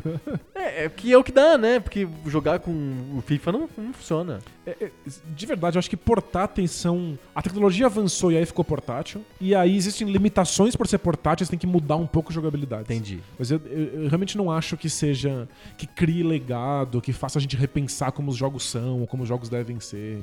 E, e o PC? Dá pra botar na lista de grandes, com- grandes consoles de videogame de todos os tempos? Se você acha que um- que um PC é um console, tá- ele é o E talvez ele número seria o número um, um. né? É. É, acho que sim. o PC seria o maior videogame de todos os tempos, na verdade, né? porque é um. com- É até ruim, porque ele vo- evolui organicamente com o tempo, né? Ele tem- começa no XT, se pensar antes dele até os de 8 bits lá, os X, o Commodore, o Apple II, sei lá. E aí ele evolui, ele vira o XT, depois o 386, depois o Pentium, depois, tipo, placa 3D, Ele acaba fazendo tudo. Ele faz tudo, Ele né? é o pioneiro de tudo, depois ele acompanha tudo. Ele tem a depois- internet antes de todo mundo, 3D antes de todo mundo, jogo de tiro antes de todo mundo. Outros modelos de negócio, faz os shareware. É, tem inter- é, exato. E aí tem, tem os CDs primeiro, então ele consegue ter as experiências com vídeo e música antes. Ah, então o Nintendinho se ferrou, né? O PC. o PC é o maior videogame de todos os tempos. Não, mentira, porque a gente tá falando de videogame mesmo. É óbvio que seria o computador, porque ele realmente faz tudo. Ele, ele, mas ele falha, né? O computador, assim, falando sério agora. Eu concordo que ele, ele, ele faz as revoluções tudo primeiro. Mas ele tem várias coisas que ele não consegue fazer. Ele demora e ele foi ruim, por exemplo, jogos de ação, plataforma. O PC simplesmente não funcionava pra esses jogos. Então, acho que- Não surge o Mario no PC. Ex- Exato, mas é- pra mim o PC tem dois problemas principais. Um é o fato de que ele não é acessível, ele é um equipamento muito mais caro, você tem que comprar um monitor, e Exato. um monte de peças e tal. É, é difícil aprender a instalar os jogos, então muita gente não passou pela experiência do PC porque ela não estava disponível. Então, começa por aí. O segundo ponto é que você não tem uma empresa que faz jogos desesperada pra te vender um PC. É verdade. E é isso que faz com que eu ainda tenha videogames na, na- na minha vida. Eu quero ver o que a Sony, no puro e completo total desespero, vai me fazer pra me convencer a ter um Play 4. E Perfeito. o que a Microsoft vai fazer? E o que a Nintendo Pra vai fazer? pra Microsoft comprar o Pro Switch? Xbox, né? Pra Xbox, isso. É, que o Microsoft pode confundir com o PC também. Exato. Mas é- é- esse é o lance. Por que, que você não tem essas grandes franquias, esses jogos super revolucionários aparecendo no PC com tanta frequência? Uhum. Porque as empresas precisam fazer esses jogos nos consoles pra convencer você a comprar o diacho dessa máquina. Perfeito. E, e é, por uma questão assim ontológica mesmo, da definição do que que é videogame, acho que te tira o PC da Bom, história. é. É, tira o PC, tiramos o PC, Tiramos PC. tiramos o PC. e- Sobrou o Nintendinho. Nintendinho. E aí? Agora, É. Que todas as, vamos fazer a lista, vamos fazer aqui o rosário das, li- da- do- das revoluções que o Nintendinho trouxe pra indústria. manda. Vamos lá. Primeiro que ele cria o modelo de. um modelo sustentável economicamente de você ter ao mesmo tempo um console subsidiado, com preço abaixo do que custa pra produzir, e third parties, que é um mistério que a Atari quebrou por causa disso. Ela não soube fazer um third controle, parties, né? ba- um, con- um console. Um console. Nossa, não tô sabendo falar. Um console barato. E ao mesmo tempo permitir que terceiros lancem jogos pra ele sem quebrar você, sem quebrar o teu modelo. Isso. A Nintendo inventou isso. Foi com o Nintendinho que ela inventou isso. Então, já é uma, uma influência no mercado. O que eu acho que Isso. também são coisas muito importantes. É, o que até hoje a Sony, a Microsoft e a própria Nintendo fazem do mesmo jeito, não criou-se um outro jeito. Sim. O, cons- o PlayStation 4, sei lá, até. Geralmente até a metade do lifespan do console ele é vendido com prejuízo. Depois a tecnologia barateia, e aí sim a Sony ou a Microsoft conseguem tirar um lucrozinho. Mas 2, 3, 4 anos tá no prejuízo vendendo o console. É mais barato você é, deixar de vender o Xbox One do que vender, sabe? Tipo, quando você vende um, você tem prejuízo. Assim. Você pensa, ah, não, vendi de novo. É, não. Tô perdendo dinheiro outra putz. vez. né? Exato, é mais ou menos assim. Passa uns anos para o, o console ficar mais barato para produzir do que ele é vendido. Mas você ganha Mas dinheiro você nos ganha dinheiro jogos. nos jogos. E aí, e só você fazendo jogos não dá certo. Você não tem vazão, você não consegue fazer jogo suficiente para vender o que você precisa para refazer o, o dinheiro do console. Você precisa de terceiros fazendo. E como você faz os terceiros venderem sem te quebrar, como a Activision quebrou a Atari? Você cria o modelo de proteção, você cria o modelo antipirataria, você cria hum, limitações na atividade dos terceiros, controle de qualidade do que os terceiros fazem. Tudo isso a Nintendo cria em 85 no lançamento do Nintendo nos Estados Unidos. né? Perfeito. Do NES no- nos Estados Unidos. Outro modelo que a, o Nintendinho traz é o controle deixar de ser o manchão lá do Atari, lá o, o palitão lá que você tem que controlar como se fosse pilotando um avião. É mesmo. né? Ele traz o, o D-pad. E é uma puta revolução o De- D-pad. ó, ó, ó, o que você ganha de precisão é absurdo. É absurdo. D-pad com dois botões. Parece uma coisa óbvia pra gente. Hoje a gente já era do, do analógico, né? Por causa dos jogos 3D, o analógico faz mais sentido. Mas a gente tem que pensar que e- e- o o D-pad veio do. con- Ele, ele parte do controle do Atari, que né, não é, um, ana- não é um analógico que a gente tá acostumado hoje. É um negócio tosquíssimo, com pouquíssimas possibilidades de movimento o controle de Atari. É, E as pessoas hoje em dia, às vezes, usam o, o D-pad, a cruzinha no controle, como se fossem botões mesmo. É, pra opções. Pra né? opções e tal. Pra e você aí, trocar tática no jogo- meio do jogo do FIFA, assim, sabe? é, a gente esquece o quão fundamental ele é pra você ter precisão em jogos Mario. 2D como Mario. É. Isso. né? Então, o, o D-Pad é uma revolução que o Nintendo traz. É, outra revolução que o Nintendo traz são as franquias. A gente não consegue pensar muito bem em fran- grandes franquias na época do Atari. Tem o Pitfall, É, mas tem uma franquia. Ah, tem dois, é isso? Tem o Pitfall 1 e o Pitfall tem o um 2. Pitfall 1 e o Pitfall 2. E depois vira uma franquia. né? Com jogos de, de PC, do Windows e assim por diante. Mas não tem outros jogos que se, re- que se repetem, que ganham continuações e que funcionam. River Raid teve um e dois, mas o dois é desgraçado. Não, não tem franquias. A Nintendo traz fran- modelo de franquias pro, pro Nintendinho. Olha só, surgem o Super Mario, o surge o Zelda, surge o Mega Man, surge o Ninja Gaiden, su- os terceiros fazendo franquias, né? Castlevania, o Metal, próprio Metal Gear, E, e- e surge esse conceito o depois, Contra. depois de, um, de um pequeno deslize da Nintendo, de que as continuações não são simplesmente mais do mesmo. Porque pô, depois do sucesso do Mario, o que a Nintendo fez foi fazer Mais um- fases. mais fase pro E Mario. aí todo mundo falou: ah, ah, não! Não, nos Estados Unidos não quer isso, a gente quer um jogo novo. Então você tem Marios que são todos diferentes uns dos outros, Zeldas são diferentes Isso, uns os dos Zeldas outros. mudam muito. Mega Man que acrescentam sempre uma jogabilidade nova, algum Aham. elemento novo, é jogo após Ninja jogo. Gaiden também. Então isso cria o conceito de franquia. Não é simplesmente o mesmo jogo sendo esticado por, por, por nove vezes. Mas tem uma outra coisa econômica e de mercado que cria o conceito de franquia. Lembra que a Atari quebrou, a gente falou isso no episódio anterior, basicamente porque tinha excesso de jogo. Sim. O excesso de jogo faz com que as pessoas não saibam o que comprar, e aí compra aleatoriamente, aí não tem um campeão de vendas. Perfeito. Não dá, é tudo meio pulverizado, esquisito e tal. A qualidade cai muito. No Nintendo, pra evitar isso, a, a Nintendo tem o Nintendo, que é o console, e a Nintendo, que é a empresa Nintendo. A Nintendo cria um limite de, ó, você pode lançar jogos pro meu console, mas tem que ser no máximo 5 por ano. Você não fica cuspindo um monte de merda sobre ração canina. Isso, sobre, sei lá, sobre uh, malas que saem da esteira lá do aeroporto. né? Então, você vai lançar jogo, você tem cinco chances no ano de lançar um jogo que emplaque. Qual que é a melhor tática pra você garantir que você vai vender o jogo? Lança uma continuação. É, se você já conseguiu sucesso com um deles, Lança de novo outro. lança o próximo. exato. Isso. Você só tem cinco chances no ano pra fazer uma coisa acontecer. Lança outro Mega Man, lança outro Ninja Gaiden, lança o Double Dragon 2, sabe? Tipo, Faz todo sentido, é assim. E é a mesma lógica da indústria hoje. Claro que a- não é guiada por uma regra do tipo, olha Ubisoft, olha, é, sei lá, Lança, EA, lança menos só pode aí, lançar cinco jogos por ano. Não, não, é porque não dá. Custa 70 milhões de dólares pra fazer um jogo. Nossa, o Assassin's Creed podia se beneficiar muito dessa regra, né? Só pode sair um a cada três anos.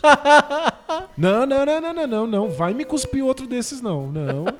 Segura mais dois anos, faz direito. Então, hoje em dia t- não sai tanto jogo como na época do Atari, porque é muito caro fazer um jogo. né? demora, a, a Naughty Dog demora 5 anos pra fazer jogo, porque, tipo, é caro, tem que ter uma equipe de 400 pessoas em três países diferentes, é um- uma superprodução ab- absurda. A Rockstar, quanto tempo que não lança nada a Rockstar? Vai lançar esse ano agora o, o Red, Red Dead Dead. 2, mas ah, faz 5 anos que lançou o, o GTA V. Sim, não dá mesmo. Tipo, é, não dá, é complicado. Não, Então não precisa mais da regra de limite. Mas na época do Nintendinho, se os caras quisessem, eles faziam um jogo por semana pro Nintendinho. Nossa, facinho. Facinho. E não, a, a Nintendo botou uma regra. Essa regra fez com que as continuações florescessem, porque você tinha tant- tantas poucas oportunidades de emplacar, ou emplacar com uma continuação, ela é mais garantida, né? A indústria de cinema sabe como que é isso. Em vez de fazer um filme novo, você faz uma continuação e tem certeza que as pessoas vão assistir o filme, né? Perfeito. Então, isso é a cara da indústria de hoje. Tem um monte de coisas mercadológicas que o Nin- Nintendinho traz que a gente não Pois é. enxerga, que a gente fica vendo lá o gráfico quadradinho e cinco cores na tela e fala, ah, que coisa primitiva.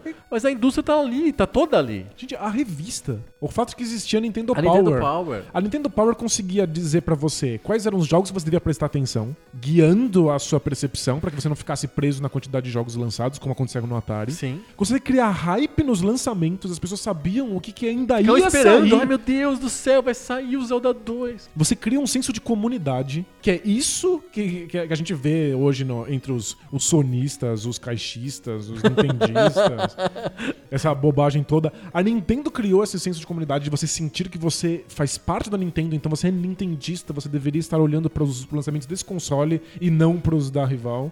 É, jogos que são focados nessa, nessa, nesse lance de comunidade, então jogos sobre segredo. Sobre você ter que ver a revista, sobre você ter que pedir ajuda, ter que ligar lá pro, pro serviços de, de, de ajuda da, da Ah, sim. as- a Essa helpline, Powerline, é. ou sei lá o que seja.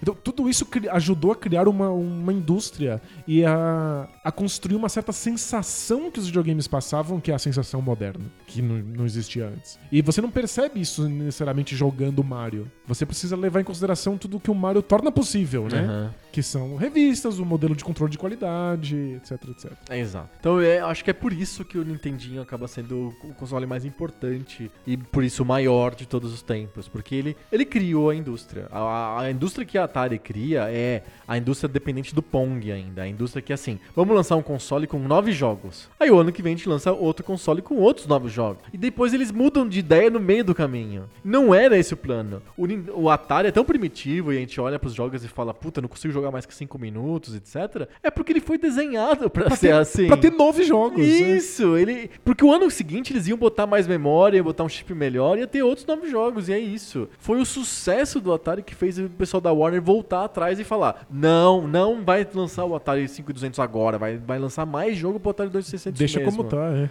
E aí a coisa foi pro, foi pro vinagre, mas é, a- ele era feito pra você jogar 5 minutos e enjoar e ir pro próximo jogo. Perfeito. Era por design. E o que a gente tem hoje é fruto ainda da, da- de como a Nintendo criou o mercado pra ela no Nintendinho, nos Estados Unidos. Legal. Por isso que é o maior console de todos os tempos. E um, E os jogos são tão fofinhos. É, pois, s- são bons. Esse esse é meu outro argumento, que talvez seja o argumento que dá sustentação pro Dreamcast na lista.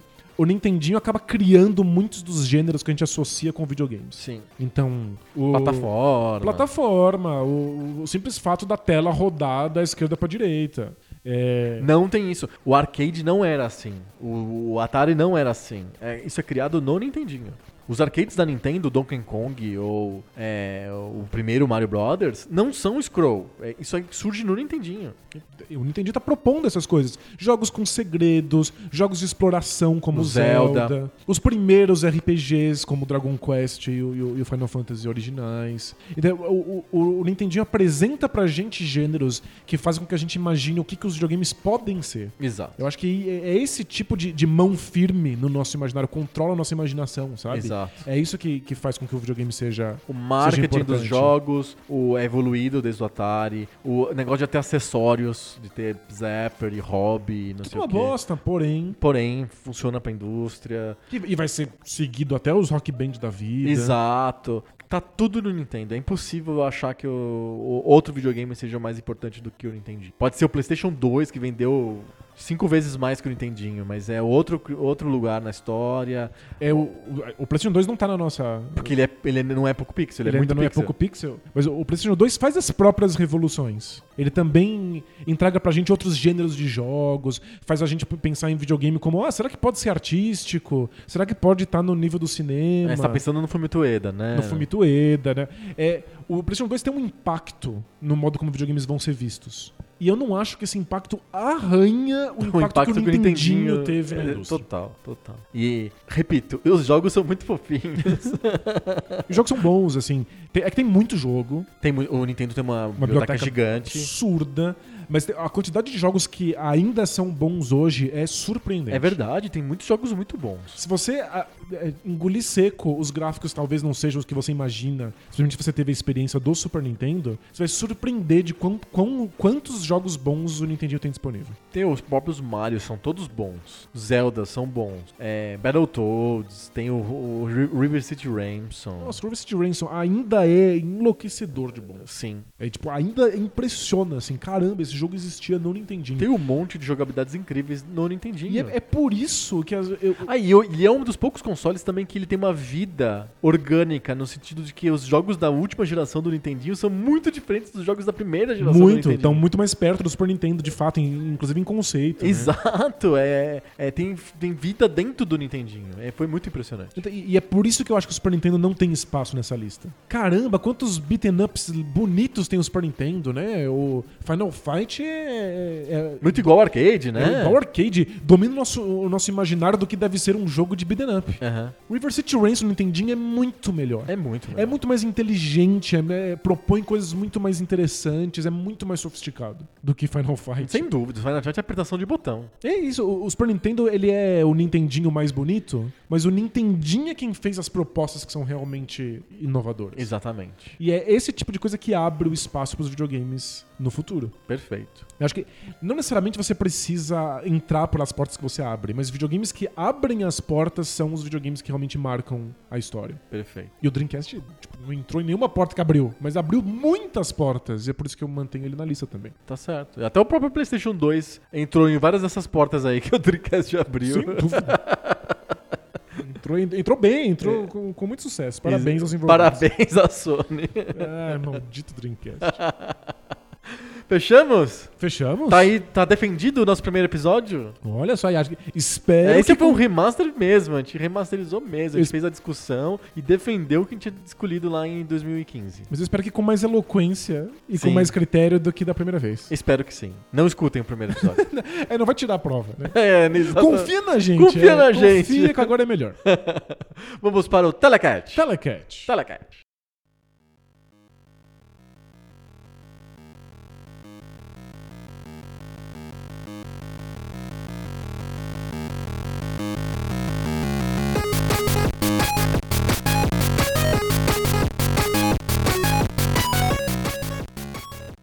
Telecat. Telecat. Telecat é aquela sessão do Poco Pixel em que a gente des- descobre qual que é o maior, mas não o maior de todos os tempos. O maior entre dois. Entre dois jogos, não dois consoles. Se não tivesse tempo suficiente, a gente conseguiria descobrir qual é o maior de todos os tempos. A gente sorteia dois inf- infinitamente até o dia que esgota a lista dos jogos. Isso, aí a gente pega todos os vencedores. E faz de novo, faz e faz o- os vencedores contra os vencedores. Isso. E aí. Daqui a 247 anos, a gente descobre qual deles venceu. Isso, é o maior bracket de todos os tempos. Exato. Porque é um bracket de 200 jogos. É, aí. É, exato. É, ah, de 200 jogos até factível. 200 dá. É, mas é o que a gente tá fazendo. É, a gente, a gente não, a gente não tem o objetivo de, de, de fazer uma segunda fase do Telecat, né? Não, acho que não, Não vai ter segunda fase do Telecat. Acho que não vai ter nem a primeira fase completa. Não, a gente não vai conseguir fazer todos os, os 200 jogos. Mas, Adriano, me diga, por que são 200 jogos? Exato, Danilo. É o seguinte. São os 200 jogos que serão os assuntos dos dois livros do Poco Pixel. Livros do Poco Pixel. Livros do Poco Pixel. A gente tá lançando Ah, em- bom. Não, não, em não. breve. não, é, não, não é, não é, não é gonorreia. a gente tá lançando em brevíssimo. A gente vai lançar. Tá, tá, tá quase, hein? Tá gente? quase. Tá quase. A gente vai lançar a campanha de Kickstarter, que vai ser em outro site que não seja o Kickstarter, dos dois livros do Poco Pixel. A gente vai começar com um e depois o ano que vem a gente vai fazer o segundo livro do Poco Pixel. Perfeito. São livros que contam a história dos videogames do jeito Poco Pixel, marca registrada, através de 200 jogos pré-selecionados. Exato. Então, a gente- explicando qual é a revo- relevância histórica de cada jogo, a gente espera contar a história, A história dos dos videogames videogames. até 2000, até o Dreamcast. Perfeito. Esses são os 200 jogos dos dois livros do Poco Pixel. A gente separou, a gente já tem a lista dos 200 jogos. Inclusive, a gente já escreveu sobre mais ou menos 70 desses 200 jogos. A gente tem um terço dos dois livros prontos e 70% do, do primeiro livro já escrito. E a gente pega. No, o Telecat é como se fosse uma degustação dos livros. Isso. A gente sorteia dois dos jogos que vão estar nos livros e a gente fala qual desses dois jogos é melhor, mas não assim porque a gente gosta mais, porque a capa é mais bonita. Não, a gente tem que usar o único critério que é relevante no mundo atual, que são os critérios universalmente aceitos da revista São Games. Exatamente. A gente escolheu a revista São Games como o juiz universal de todas as causas. Isso, mas não a revista São Games de verdade, só como ela deveria ser. Isso é a Como ela é do revista nosso São coração. Games platônica. Isso. o ideal da revista O ideal São da revista São Games. Não a revista São Games realizada, materializada, que ela tá deformada, Games. né? Ela é impotência. É isso. Ai, que absurdo.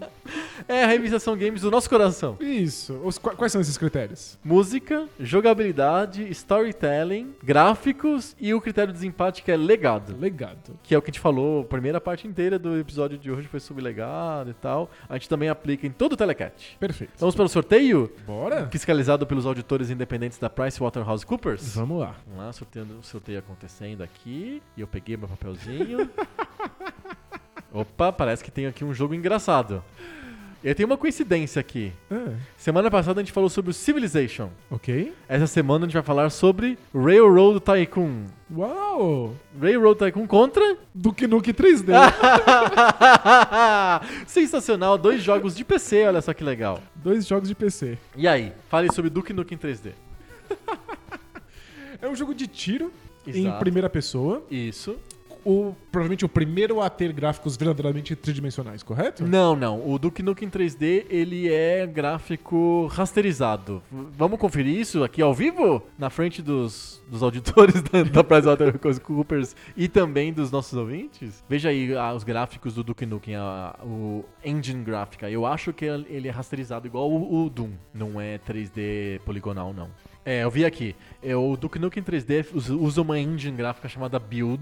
é, e é uma, uma engine gráfica muito parecida com a engine do Doom. Ela é de 95. Ela é, é- ela é mais ou menos na mesma época do Doom. E o pessoal chama isso de 2,5D. Porque tudo é feito em 2D, mas ele parece 3D. Então ele é que nem o Doom, é rasterizado. É igual o Mode 7, vai, digamos assim. Entendi. Não, não, Não, são, é 3D ve- não são poligonal, polígonos de fato. não. é. Não é, um, não é um jogo poligonal que nem o Quake. O Quake é o, o jogo, o primeiro jogo mais famoso de, gra- de tiro em primeira pessoa 3D poligonal com vetores. Eita, Então, que eu, eu imaginava que o Duke Nukem fosse, porque o cenário é destruível. Você lembra? Você vai atirando nas coisas e as coisas vão quebrando e vai m- Sim. marcando bala. Imaginei que cada coisa fosse um É, objeto. ele, tem, ele tem umas coisas muito bem poligonal, é. feitas, por exemplo. Tem o famoso truque do espelho. Que tem uma hora que o Duke Nukem vai no. O Duke Nukem, o personagem, vai no. no, no banheiro e tem um espelho. E aí ele se, você se vê no espelho. O que é- é- era impressionante. Era a primeira vez que a gente via um personagem em primeira pessoa ser refletido em alguma coisa. Exato. Virou, inclusive, um mote comum depois de outros jogos de tiro. É, fazer é, isso aí. é pra você se ver e tal, né? Tem, um- tem uma questão de você ver o personagem, né? Porque o jogo 3D, você não- o, jogo, o jogo em primeira pessoa, você não vê o personagem, você não tem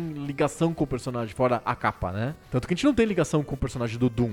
Porque a gente não, não sabe muito bem quem que ele é. É, a gente Mas o Duke Nukem tem uma ligação com o personagem, porque ele, ele é bocudo, ele fica falando durante o jogo, e você vê ele no espelho. É, no- no Doom e no Wolfenstein, no máximo a gente tem a cara dele que ele vai tomando porrada. E aí você É, vai- é você a barra vai de vendo, energia, né? A barra de energia é um rosto ficando, ficando destroçado. Sim. É a única ligação que você tem com o personagem. Exato. No- então eh, tem um vídeo no, no YouTube, eu vou t- colocar nos links do post, que explica como que eles fizeram o, o espelho. E é um truque. É um truque, porque não é 3D de verdade. Aquilo é tudo 2D. Como que ele- eles, eles refizeram o cenário duas vezes? Então tem. A sala é dobrada, porque aí tem um. Ela aparece du- Ela existe du- É como se fosse um buraco, na verdade, não é um espelho. Entendi. Você É. está de fato olhando pro mundo que fica do outro lado do espelho. Isso! E que é Olha. igual ao mundo que você tá. A Alice ficaria orgulhosa disso. Exato. O Lewis Carroll. é.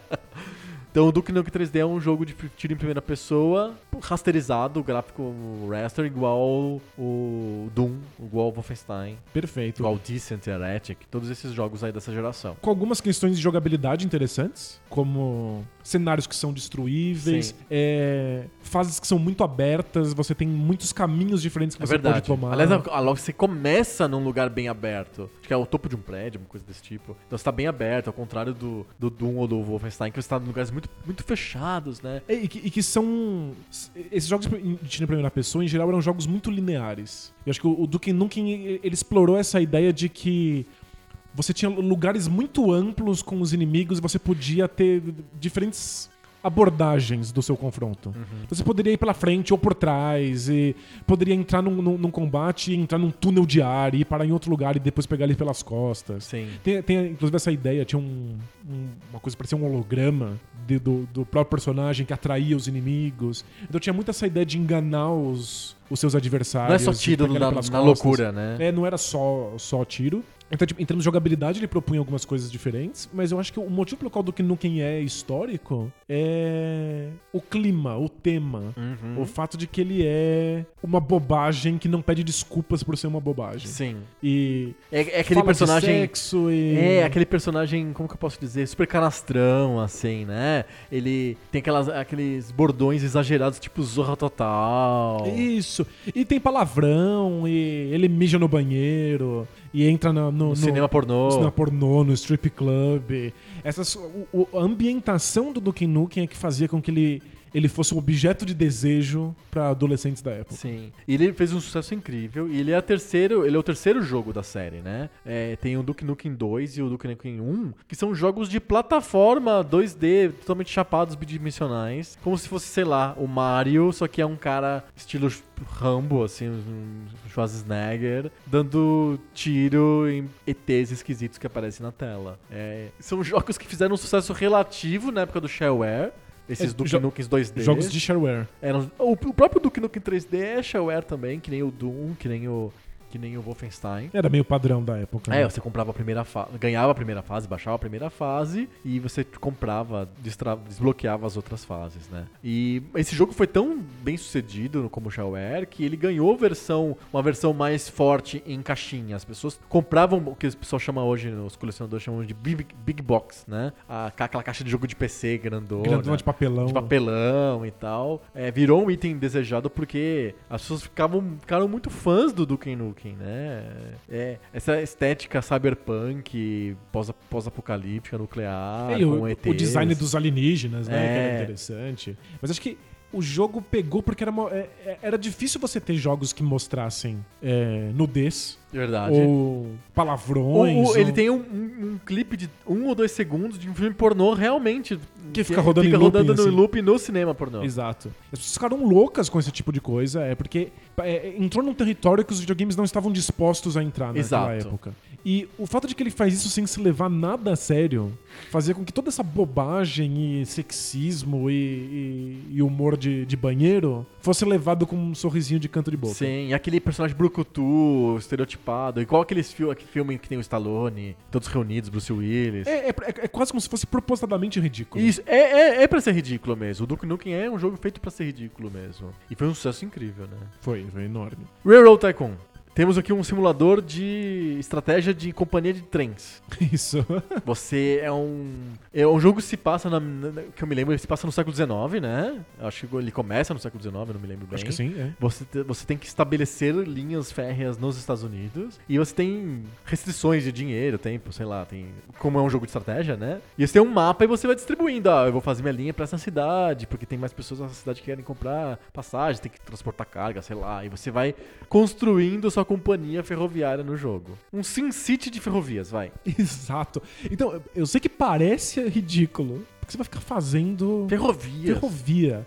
Mas existe um, um componente estratégico que é muito interessante, que é o fato de que você precisa economizar o máximo de dinheiro possível. Aham. Então você pode usar a mesma linha de trem Pra outras, outras cidades, outros destinos. para outros e tal. destinos. Pra, co- você pode colocar vários trens Que é diferentes. assim na vida real mesmo. É, tipo, né? um de passageiro, o outro de carvão. Eles só não podem se cruzar, eles não podem se trombar. Você tem que ter uma estação diferente pra quem entra pessoas uma esta- e uma estação pra Escoar o carvão. Escoar o carvão.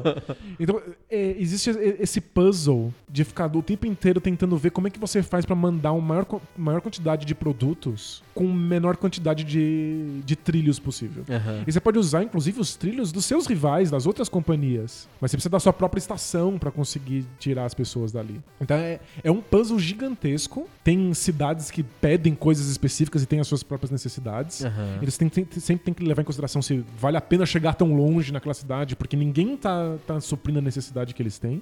E no, no late game, quando você tá jogando há muitas e muitas horas, viram impérios gigantescos de transporte. Uhum. É muito impressionante ver como. O jogo consegue lidar com, um- com um jogador avançado, né? Que, Exato. que tem muitas linhas e muitas, muitas, muito dinheiro e fazendo muitas coisas ao mesmo tempo. E, né? e tem uma inteligência artificial legal, então você joga contra outros magnatas Isso. do- dos transportes. É o co- isso é o contrário do Sin City, né? Porque, lembrando, né? O Railroad Tycoon é um descendente do Civilization, é do Sid Meier, e é- o Sin City é um jogo contra o cenário. O Railroad Tycoon é contra o computador. Tem, tem É. outros jogadores como você. Ele também é um jogo de tabuleiro gigante. É. Mas ele é, um, ele é um jogo de tabuleiro em vários aspectos mais complexo do que o Civilization poderia ser. Aham. É, coisa que você não poderia dar conta se o computador não estivesse fazendo, especialmente porque várias das coisas acontecem em tempo real. Você pode até pausar o jogo pra tomar decisões e construir coisas, mas os trens vão passando em tempo real. Quando você dá play, o Sim. jogo simplesmente roda e você es- espera ter Existe o feito as decisões turno, mas, corretas. é, é. mas tem que fazer. ah, Os outcomes são em tempo real, né? Isso. É, é um, um grande clássico do- dos jogos de gestão econômicas. Ele é o primeiro jogo de gestão do, do Sid Meier ou ou de- o- os jogos de roller coaster vieram antes? Acho que os, os roller coasters são depois. São é. depois. Acho que é o primeiro do, do- de, de gestão é do, do- dele é o. A da série Tycoon é o Railroad mesmo, né? É, acho que Depois teve Transport Tycoon, que E- incluía outros modais, né? Isso, aí tem aviões e, e Rodoviário. rodoviárias, ônibus e caminhões. Mas acho que o, o Railroad criou o cenário para esses jogos que são sobre economia. Gestão de Gestão empresas. de empresa. é. conseguir fazer o, a planilha bater no final do mês. Aham. Que é ba- é basicamente sobre isso, né? É isso. Perfeito. Vamos pros critérios? Bora? Começamos com, os critério, com o critério jogabilidade? Jogabilidade. Vamos lá, jogabilidade do Railroad Tycoon. É, acho que é campeã, né? Campe- Já ganhou? Assim? Já ganhou. Não, não, não, mentira. Não, tô falando que é uma jogabilidade campeã, no sentido de é uma jogabilidade muito boa, viciante e que gerou frutos que as pessoas querem outros jogos com a mesma jogabilidade. E, e essa jogabilidade não é exatamente nova. Tem jogos anteriores que têm uma jogabilidade parecida. Eu vou lembrar de um clássico que eu falo sempre, que é o Limonada. Limonada, é. O Limonada é o. Tanto que a EA, que virou dona desses- dessa franquia toda, refez o Limonada como Lemonade Tycoon. Colocou a limonada dentro do, do- da série Tycoon, né? É porque o tai- Tycoon virou um emblema desses jogos de gestão econômica, né? E é uma jogabilidade muito boa. Eu acho mexe com ao mesmo tempo o raciocínio e com o thrill das coisas acontecendo em tempo real na medida certa. Eu acho até que é um jogo que eu tenho muito mais afinidade, eu gosto mais de ver o que tá acontecendo no Railroad Tycoon do que no Civilization, por exemplo. Acho o Civilization mais arrastado do que o Railroad Tycoon. Eu gosto mais, eu- me emociona mais o, o Tycoon das rodovias, das ferrovias, na verdade. Acho que o- o Civilization ele faz muitas concessões ao mundo real pra que as, as civilizações tenham um gosto próprio, em que elas tenham comportamentos que parecem os comportamentos históricos. O, o Railroad Tycoon, por mais que s- esteja falando sobre uma coisa que existe de fato, Ferrovias. ferrovias, ele é um jogo mais abstrato. Aham. Ele é um jogo sobre resolver pequenos quebra-cabeças. Sim. É sobre, caramba, carvão não tá dando tanto dinheiro assim, mas eu já investi nisso pelo carvão. Então será que eu posso levar carvão pra esse lugar que tá pagando mais do que isso? É, poderia ser sobre limonada, poderia ser sobre só pessoas, mas é, escolheu ser um cenário de transporte de, de mercadorias em trens. Então acho que ele emociona mais no sentido de. É muito fácil mergulhar nesse mundo do- do- dos quebra-cabeças do Tycoon e não voltar nunca mais. É um jogo extremamente imersivo. Porque tá, ele tá menos focado em qualquer tipo de storytelling. Ah, eu já, eu já dei spoiler do- de, de outro critério. Não, mas é é uma jogabilidade muito imersiva mesmo. Você fica envolvido com aquilo que tá acontecendo. É, o, o Civ tem muito. O o Civilization tem muito mais storytelling. E a jogabilidade tem que dar, dar lugar pra que o storytelling Perfeito. aconteça. né? O- no Railroad Tycoon, eu tenho aquela sensação que eu chamo de sensação de que eu sou o cara que tá em Houston lá, sabe? E, tô- e a cápsula espacial tá pegando fogo lá perto da lua. e tem que ficar tomando decisão rápido, porque a coisa tá fudendo e tal, e você tem que fazer. A, o- a série Tycoon me dá essa sensação que o Civilization, por exemplo, não dá. Bem legal. E às vezes o SimCity também não dá. O SimCity também tem um planejamento mais longo prazo que o Tycoon é imediato. Você tem que resolver a coisa agora. E é mais fácil resolver as coisas no Tycoon porque os menus são muito bem desenhados, as coisas são mais evidentes. Sim. É, é- é mais fácil lidar com a jogabilidade do, do, do Tycoon do que com. Do que do Civilization, por exemplo, do SimCity. É, eu acho. A, a, a do Sin City, embora eu goste muito da jogabilidade, eu acho que ela tem uma curva de aprendizado bem grande. É assim. verdade. Não é, as, as Você coisas não lê são o que tá tão fáceis, acontecendo é né? difícil. A barrinha pra baixo da indústria significa o quê? Que eu tenho que colocar mais indústrias ou porque a demanda por indústria está baixa? Você tem uma. É, é meio, meio tricky assim de você entender o- o- a interface do SimCity. E eu acho que o SimCity peca por ter opções demais de construção e de ícones. Às vezes ele é, ele é um pouco demais. Aham. É, eu acho que o Tycoon é na medida toda a série e o Railroad Que é- já, já começa a, a tendência.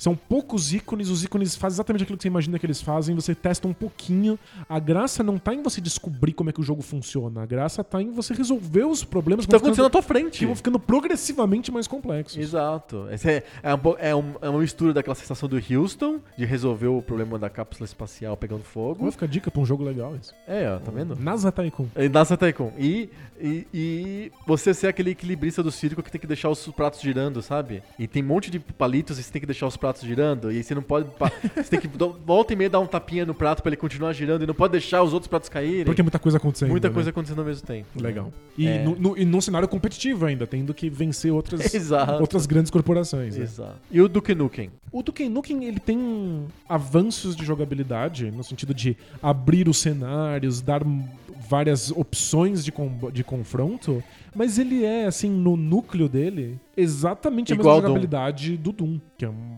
uma jogabilidade bastante simples, É, Desvio dos tiros e de tiros, né? Exato. Com todas as limitações que esse 2,5D apresenta. Que é, por exemplo, você não poder mudar a mira. A mira é super, super travada. É, igual ao Duke Nukem. O Duke Nukem é igual ao Wolfenstein, igual ao, ao Doom. Pra onde você tá apontando, ele vai, o tiro vai pro meio da tela, né? Não É, dá pra eu- você acertar a cabeça ou a perna do inimigo, você acerta a entidade abstrata inimigo, né?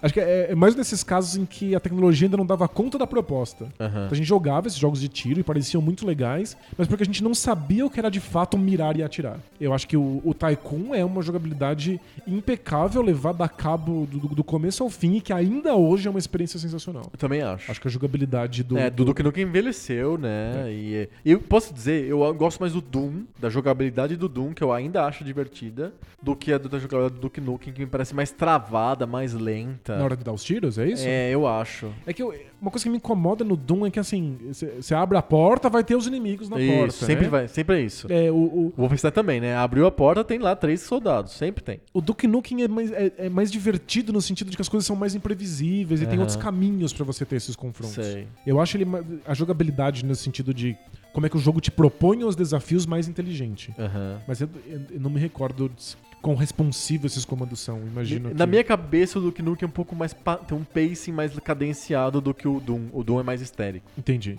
Sensação que eu tenho. Posso estar pirando. Mas de qualquer maneira, Rail Ty- Railroad Tycoon, Tá com leva. leva essa. 1x0 Railroad Tycoon ganha em jogabilidade. Vamos para gráficos. Boa. E aí, Railroad Tycoon não é um jogo que precise dos gráficos. Não. Eu acho que, inclu- inclusive, são bonitinhos, muito mais bonitinhos do que o Civilization da São época. horríveis.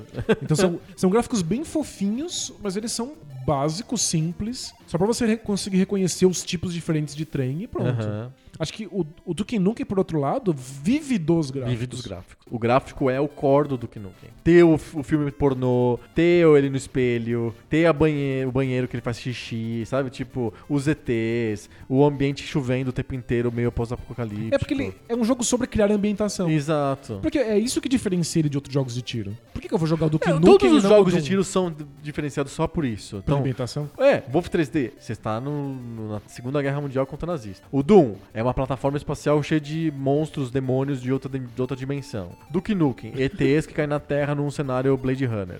É, Heretic, você tá na Idade Média, você é um mago com não sei o quê.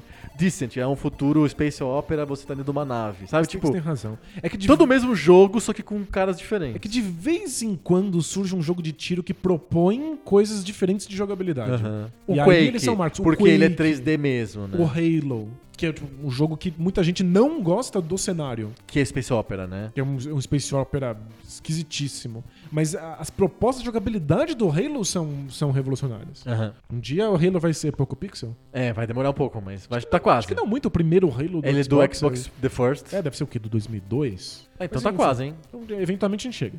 Mas eu acho que Duke Nukem não é um desses casos. Ele, é um- ele só é dif- diferenciável pelo cenário. Sim. Então, gráficos constroem esse cenário e constroem muito bem. Então, acho que os gráficos do Duke Nukem levam essa. Eu também acho. É muito mais importante que os gráficos do Railroad, que não precisa dos gráficos. Não. E Eles são legais, são bonitinhos. mas não precisa. Não. Nem precisava. Ponto para o Duke Nukem 3D. Boa. Até ele tem 3D no nome. Por, co- por que, que ele tem 3D no nome? Pra Ele é, o ter- diferenciar do... ele é o terceiro jogo, então ele é o 3. Ele é o 3 e ele, tem, ele é 3D porque os outros dois eram jogos tipo Mario. E- Ou, ju- dizendo mais coerente com a linha dele, ele era jogos tipo Commander King, que são aqueles jogos de plataforma do PC que a ID Software e que a Apogee lançavam. Que são super lentos, né? Não, eles são mais rápidos porque a graça da tecnologia que a, a id Software cria é que você consegue fazer um jogo de ação no PC rápido. E aí eles criam o Commander King que é pra provar que eles podem fazer um jogo rápido no PC. Commander King é rápido de verdade? É rápido de verdade, é rápido de verdade. Tá, vou acreditar. É, não é igual, ao, sei lá, os jogos de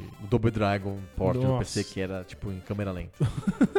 Ou o Test Drive. Nossa, Test Drive.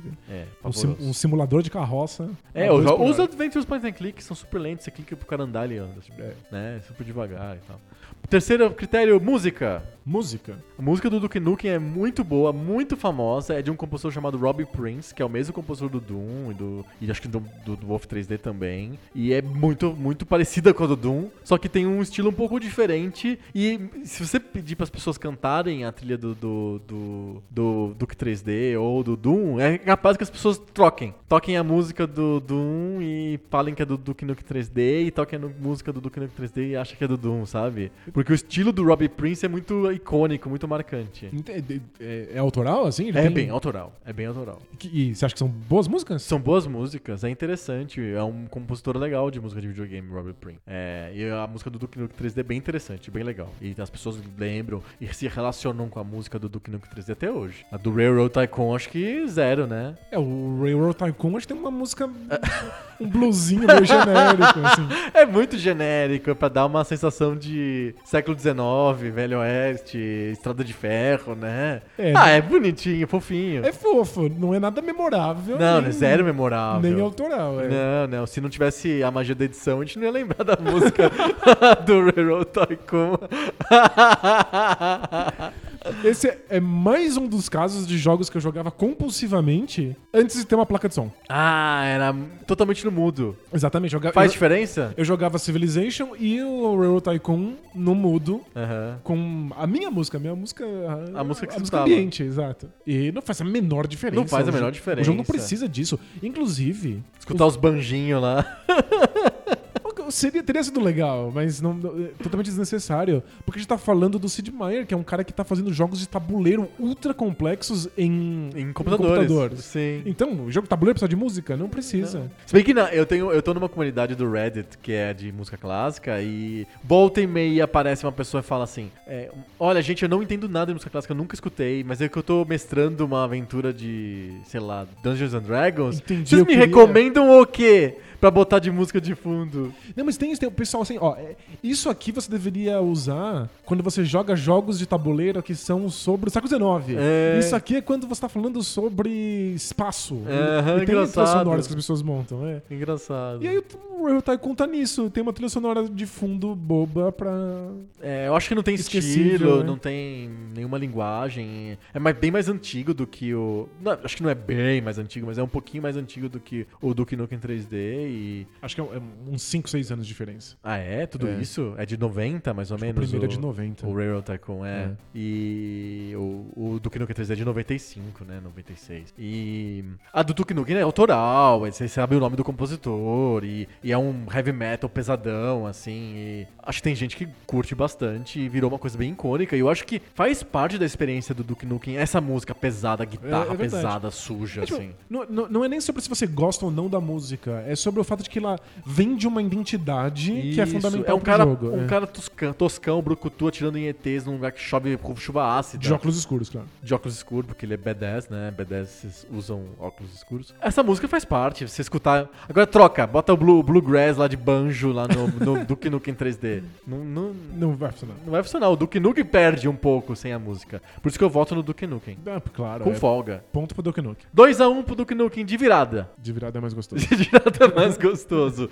E agora storytelling. Storytelling. É, eu acho que o, o Railroad Tycoon é muito eficiente em emular o, o cenário da- da- dos De transportes. você ser um, um magnata dos transportes férreos. Eu acho, é- é- dá super certo. Mas não precisa, não se foca nisso. É um jogo muito abstrato sobre resolver esses quebra-cabeças de, de economia. Sim. Então, vende bem a ideia com os tipos de trens diferentes e com o cenário lá do meio oeste americano? Vende. Mas é uma coisa extremamente secundária pro que o jogo tá fazendo. É, não, não é que nem Civilization. É Não. totalmente diferente. O jogo é muito mais abstrato. Muito, Muito. mais abstrato. É muito mais sobre transformar um certo tipo de matéria num certo t- quantidade de dinheiro que você usa pra um outro tipo de matéria, num outro tipo de trilho. Perfeito. Poderia ser sobre qualquer assunto. Então, não, é, n- não quer criar um mundo, quer criar um- regras. E é por isso que ganhou a É jogabilidade. uma sensação de você tá hum, pegando fogo, porque eles têm que resolver um negócio rápido. Isso. Não é, podia ser tr- trilho de trem, ou aviões, ou parques de diversões, porque foi o- é o caso, né? Exato, é,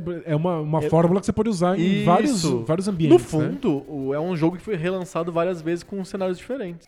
Igual o Duke Nukem 3D é um jogo igual a esses outros todos de tiro em primeira pessoa da época. Só que num cenário Blade Runner, com chuva e cara toscão, o Railroad também foi relançado como parque de diversão, como a- aviões, como É, hospitais. Você tem que fazer algumas concessões de regras pra isso funcionar, mas não são muitas. Aham. E acho que é por isso que o Railroad Tycoon ganha de gameplay, ganha de jogabilidade de muitos outros jogos da, na- da, da lista. Mas ele não tá tentando te propor exatamente um mundo, nem tocar uma música bacana, nem ter Perfeito. gráficos Não é, o lindos. Civilization quer fazer isso, o Railroad Tycoon Não. definitivamente não. Perfeito. E o Duke Nukem?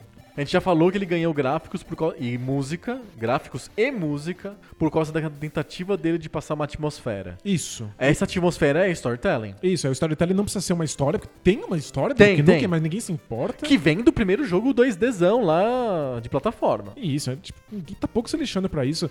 A ideia é que vem de uma atmosfera, vem de um mundo, vem de um. Você quer entrar naquele cinema e você quer entrar no, no, no, no clube de, de, de striptease. Por mais No é ridículo. Clube de Cavalheiros. De cavalheiros. de- de homens seletos. Que é assim, nos Estados Unidos chama de, de gen- Gentleman's Club.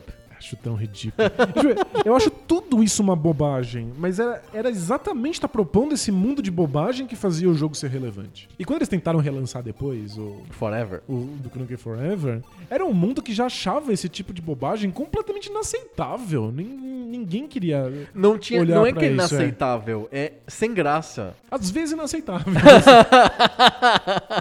Algumas coisas. Mas é, é justamente essa ambientação que o storytelling do Nu- Duke Nukem cria que traz pra ele interesses, não ele é um jogo esquecível. Sim, mas então, quem ganha então é o Duke Nukem? É, ponto de storytelling pro Duke Nukem. Ponto de storytelling pro Duke Nukem. Então, com 3x1, já tá sacramentado. Absurdo que- Vitória do Duke Nukem 3D. É muito errado. que o Duke Nukem- Não, não, não é errado, não. O Euro Os Tycoon é, crite- muito, é um jogo muito melhor que o Duke Nukem. Mas o Duke Nukem ganhou os critérios universalmente aceitos da revistação Games. Mas gameplay deveria valer dois. Não, não, não. Agora que as regras estão dadas, só porque o resultado não é o que você qui- quis, a gente Ah, vai mudar os Meu critérios. Deus, agora que eu falo, volta pra me morder o bumbum. então tá bom, então Duke Nukem 3D é um jogo melhor do, que, que o o- Tycoon. que absurdo, que absurdo. Tá, está publicado. A partir de hoje está publicado. Vai estar na caixa do Duke Nukem Forever. Venceu o Railroad Tycoon. não, mas não Forever, 3D. É, o Ai. 3D, o Forever a gente não avaliou, porque ele é muito pixel. Que horror, acho que é a primeira vez que eu fico totalmente indignado com os critérios da Resultado representação dos- games. Com, com um jogo que vence muito de lavado na jogabilidade e não se importa com o resto. Não se importa nem um pouco. Ah, mas ele tenta passar um pouquinho de, de, de, de uma coisa do século XIX, O, meio story, oeste. o storytelling vende bem, é. Mas não precisa. Não, não, é, não tem como. O Duke Nukem leva. Não tem como. 3x1 pro Duke Nukem, vitória assegurada. Vamos para o último critério que não vai ser o suficiente para o, o Railroad Tycoon, que é legado. É, mas pelo menos vai ganhar o legado. Ele ganha mesmo o legado? Ah, ganha. É? Que- Hum, o, o Duke Nukem. estou cético. O Duke Nukem propõe esse, esse clima canastrão, bobagem, Sim, que fez com que ele fosse lembrado por muito tempo. Sim, bru, brucutu comédia. Isso, mas em termos de jogo, as pessoas não se importavam. O clima brucutu comédia do Duke Nukem Nunca mais repetiu. nunca mais foi repetido, o mundo esqueceu isso, os 290 desapareceram. Tanto que Então ninguém- nem lançaram o jogo, né? O ninguém- Forever. Ninguém queria o supla de óculos escuros É como verdade. personagem principal. É, é o do Johnny jogo. Bravo dando tiro em ET. É, é um. Foi tipo uma coisa muito pontual que não deixou legado nenhum. E os jogos de tiro que foram fazer coisas realmente interessantes. Nem lembravam do Duke Nukem. Nem né? lembravam. Quando o Quake chega e é 3D de verdade, aí você tem uma revolução do Ken Nukem. Adeus. E o, e o Railroad Tycoon? Criou todo um legado de jogos de gestão Jogos Uhum. Tycoon. econômica. É, podem não ser muitos. A série Sin City começou a fazer umas coisas tipo de gestão de hospital. Tem, tem as séries é, Sim Mil Coisas, né? Exato. Que é, é, todos esses são muito mais próximos do Tycoon do que são do, do primeiro Sin City. Aliás, fica pras groselhas, ou- a gente não faz mais as groselhas, mas fica pros links do post. Eu não- agora, agora me deu um branco, eu não sei se tem. Se a série Team é a série, é a série da Maxis também, da, mesmo pessoal da, do Sin City. Team Hospital, Team Park, sabe? Eu entendi, pô, talvez nem seja. eu É, não sei. porque os- a série Sim é diferente da série é, Tycoon. Sim. Ou Sim Earth, ou Sim Farm. Não, é- são gestões diferentes da- do tipo de gestão proposta pela, pela série Tycoon. E a série Tycoon é copiada na série Team, né? Que eu não sei se é da, da Maxis também. Fica aí pros links do post. Perfeito. Mas acho que existe um legado de jogos que não são muitos, mas tem um nicho apaixonadíssimo. Game Dev Story. É verdade. É, É um jogo Tycoon. é um jogo Tycoon. É, Ele não tem inimigos, né? É a- É uma diferença do Game Dev Story pros jogos Tycoon, né? Você tá fazendo sozinho. Tudo sozinho, não tem um concorrente teu que você tem que dominar e tal. Pega Até a SEGA fazendo o SEGA HH lá, que tem elementos de RPG, também tem que fazer isso. tem O que Um jogo gerir. da Kim Kardashian. Tem um jogo de gerenciamento de carreira da Kim- de celebridades da internet da Kim, da Kim Kardashian. Então é isso, Pra ganhou. celular. Então ganhou o legado. Se a Kim Kardashian tem um jogo Pô, no a Kim modelo Tycoon, Kardashian acabou de fazer o presidente dos Estados Unidos perdoar uma prisioneira lá que ia pro corredor da morte, coisa que vale, assim, não tô por fora da história. Mas foi a Kim Kardashian que almoçou com o Trump, ou jantou com o Trump, sei lá, e o homem mudou de ideia. Se a Kim Kardashian não ganha o, o, o telecat, eu- quem, quem ganharia? Tá, tá- tá ganhado, sei lá, tem um jogo que é Tycoon, então Tycoon, todos os Tycoons vão ganhar legado pra sempre nesse Porque é o telecat. legado da Kim Kardashian. Exato. ah, quem diria que que um pouco absurdo. pixel de hoje terminaria em Kim Kardashian? Mas o Tycoon leva? Leva essa. Leva. 3x2 então pro Duke Nukem. Foi gol de honra. Tô, tô- tô de luto aqui. Muda teu avatar lá no Facebook lá pra luto. Luto, luto. Por quê? Porque Duke Nukem 3D ganhou um telecat. Bota um olho do Brasil chorando, uma lágrima. É que Duke Nukem faz coisas melhores. Ele só não é um jogo melhor como um todo. É Não, só claro isso. que não. É que o Railroad Tycoon é um jogo muito bom. O problema é que ele não, não se importa com gráficos e música, storytelling. Ele é basicamente um jogo de tabuleiro. Aliás, per- momento tabulices. Ok. Tabulices é o podcast que o Danilo apresenta de jogos de tabuleiro. Recomendo, entrem lá em Tabulices, no SoundCloud, iTunes, etc. Valeu. O Real Tycoon é antes ou depois do Ticket to Ride?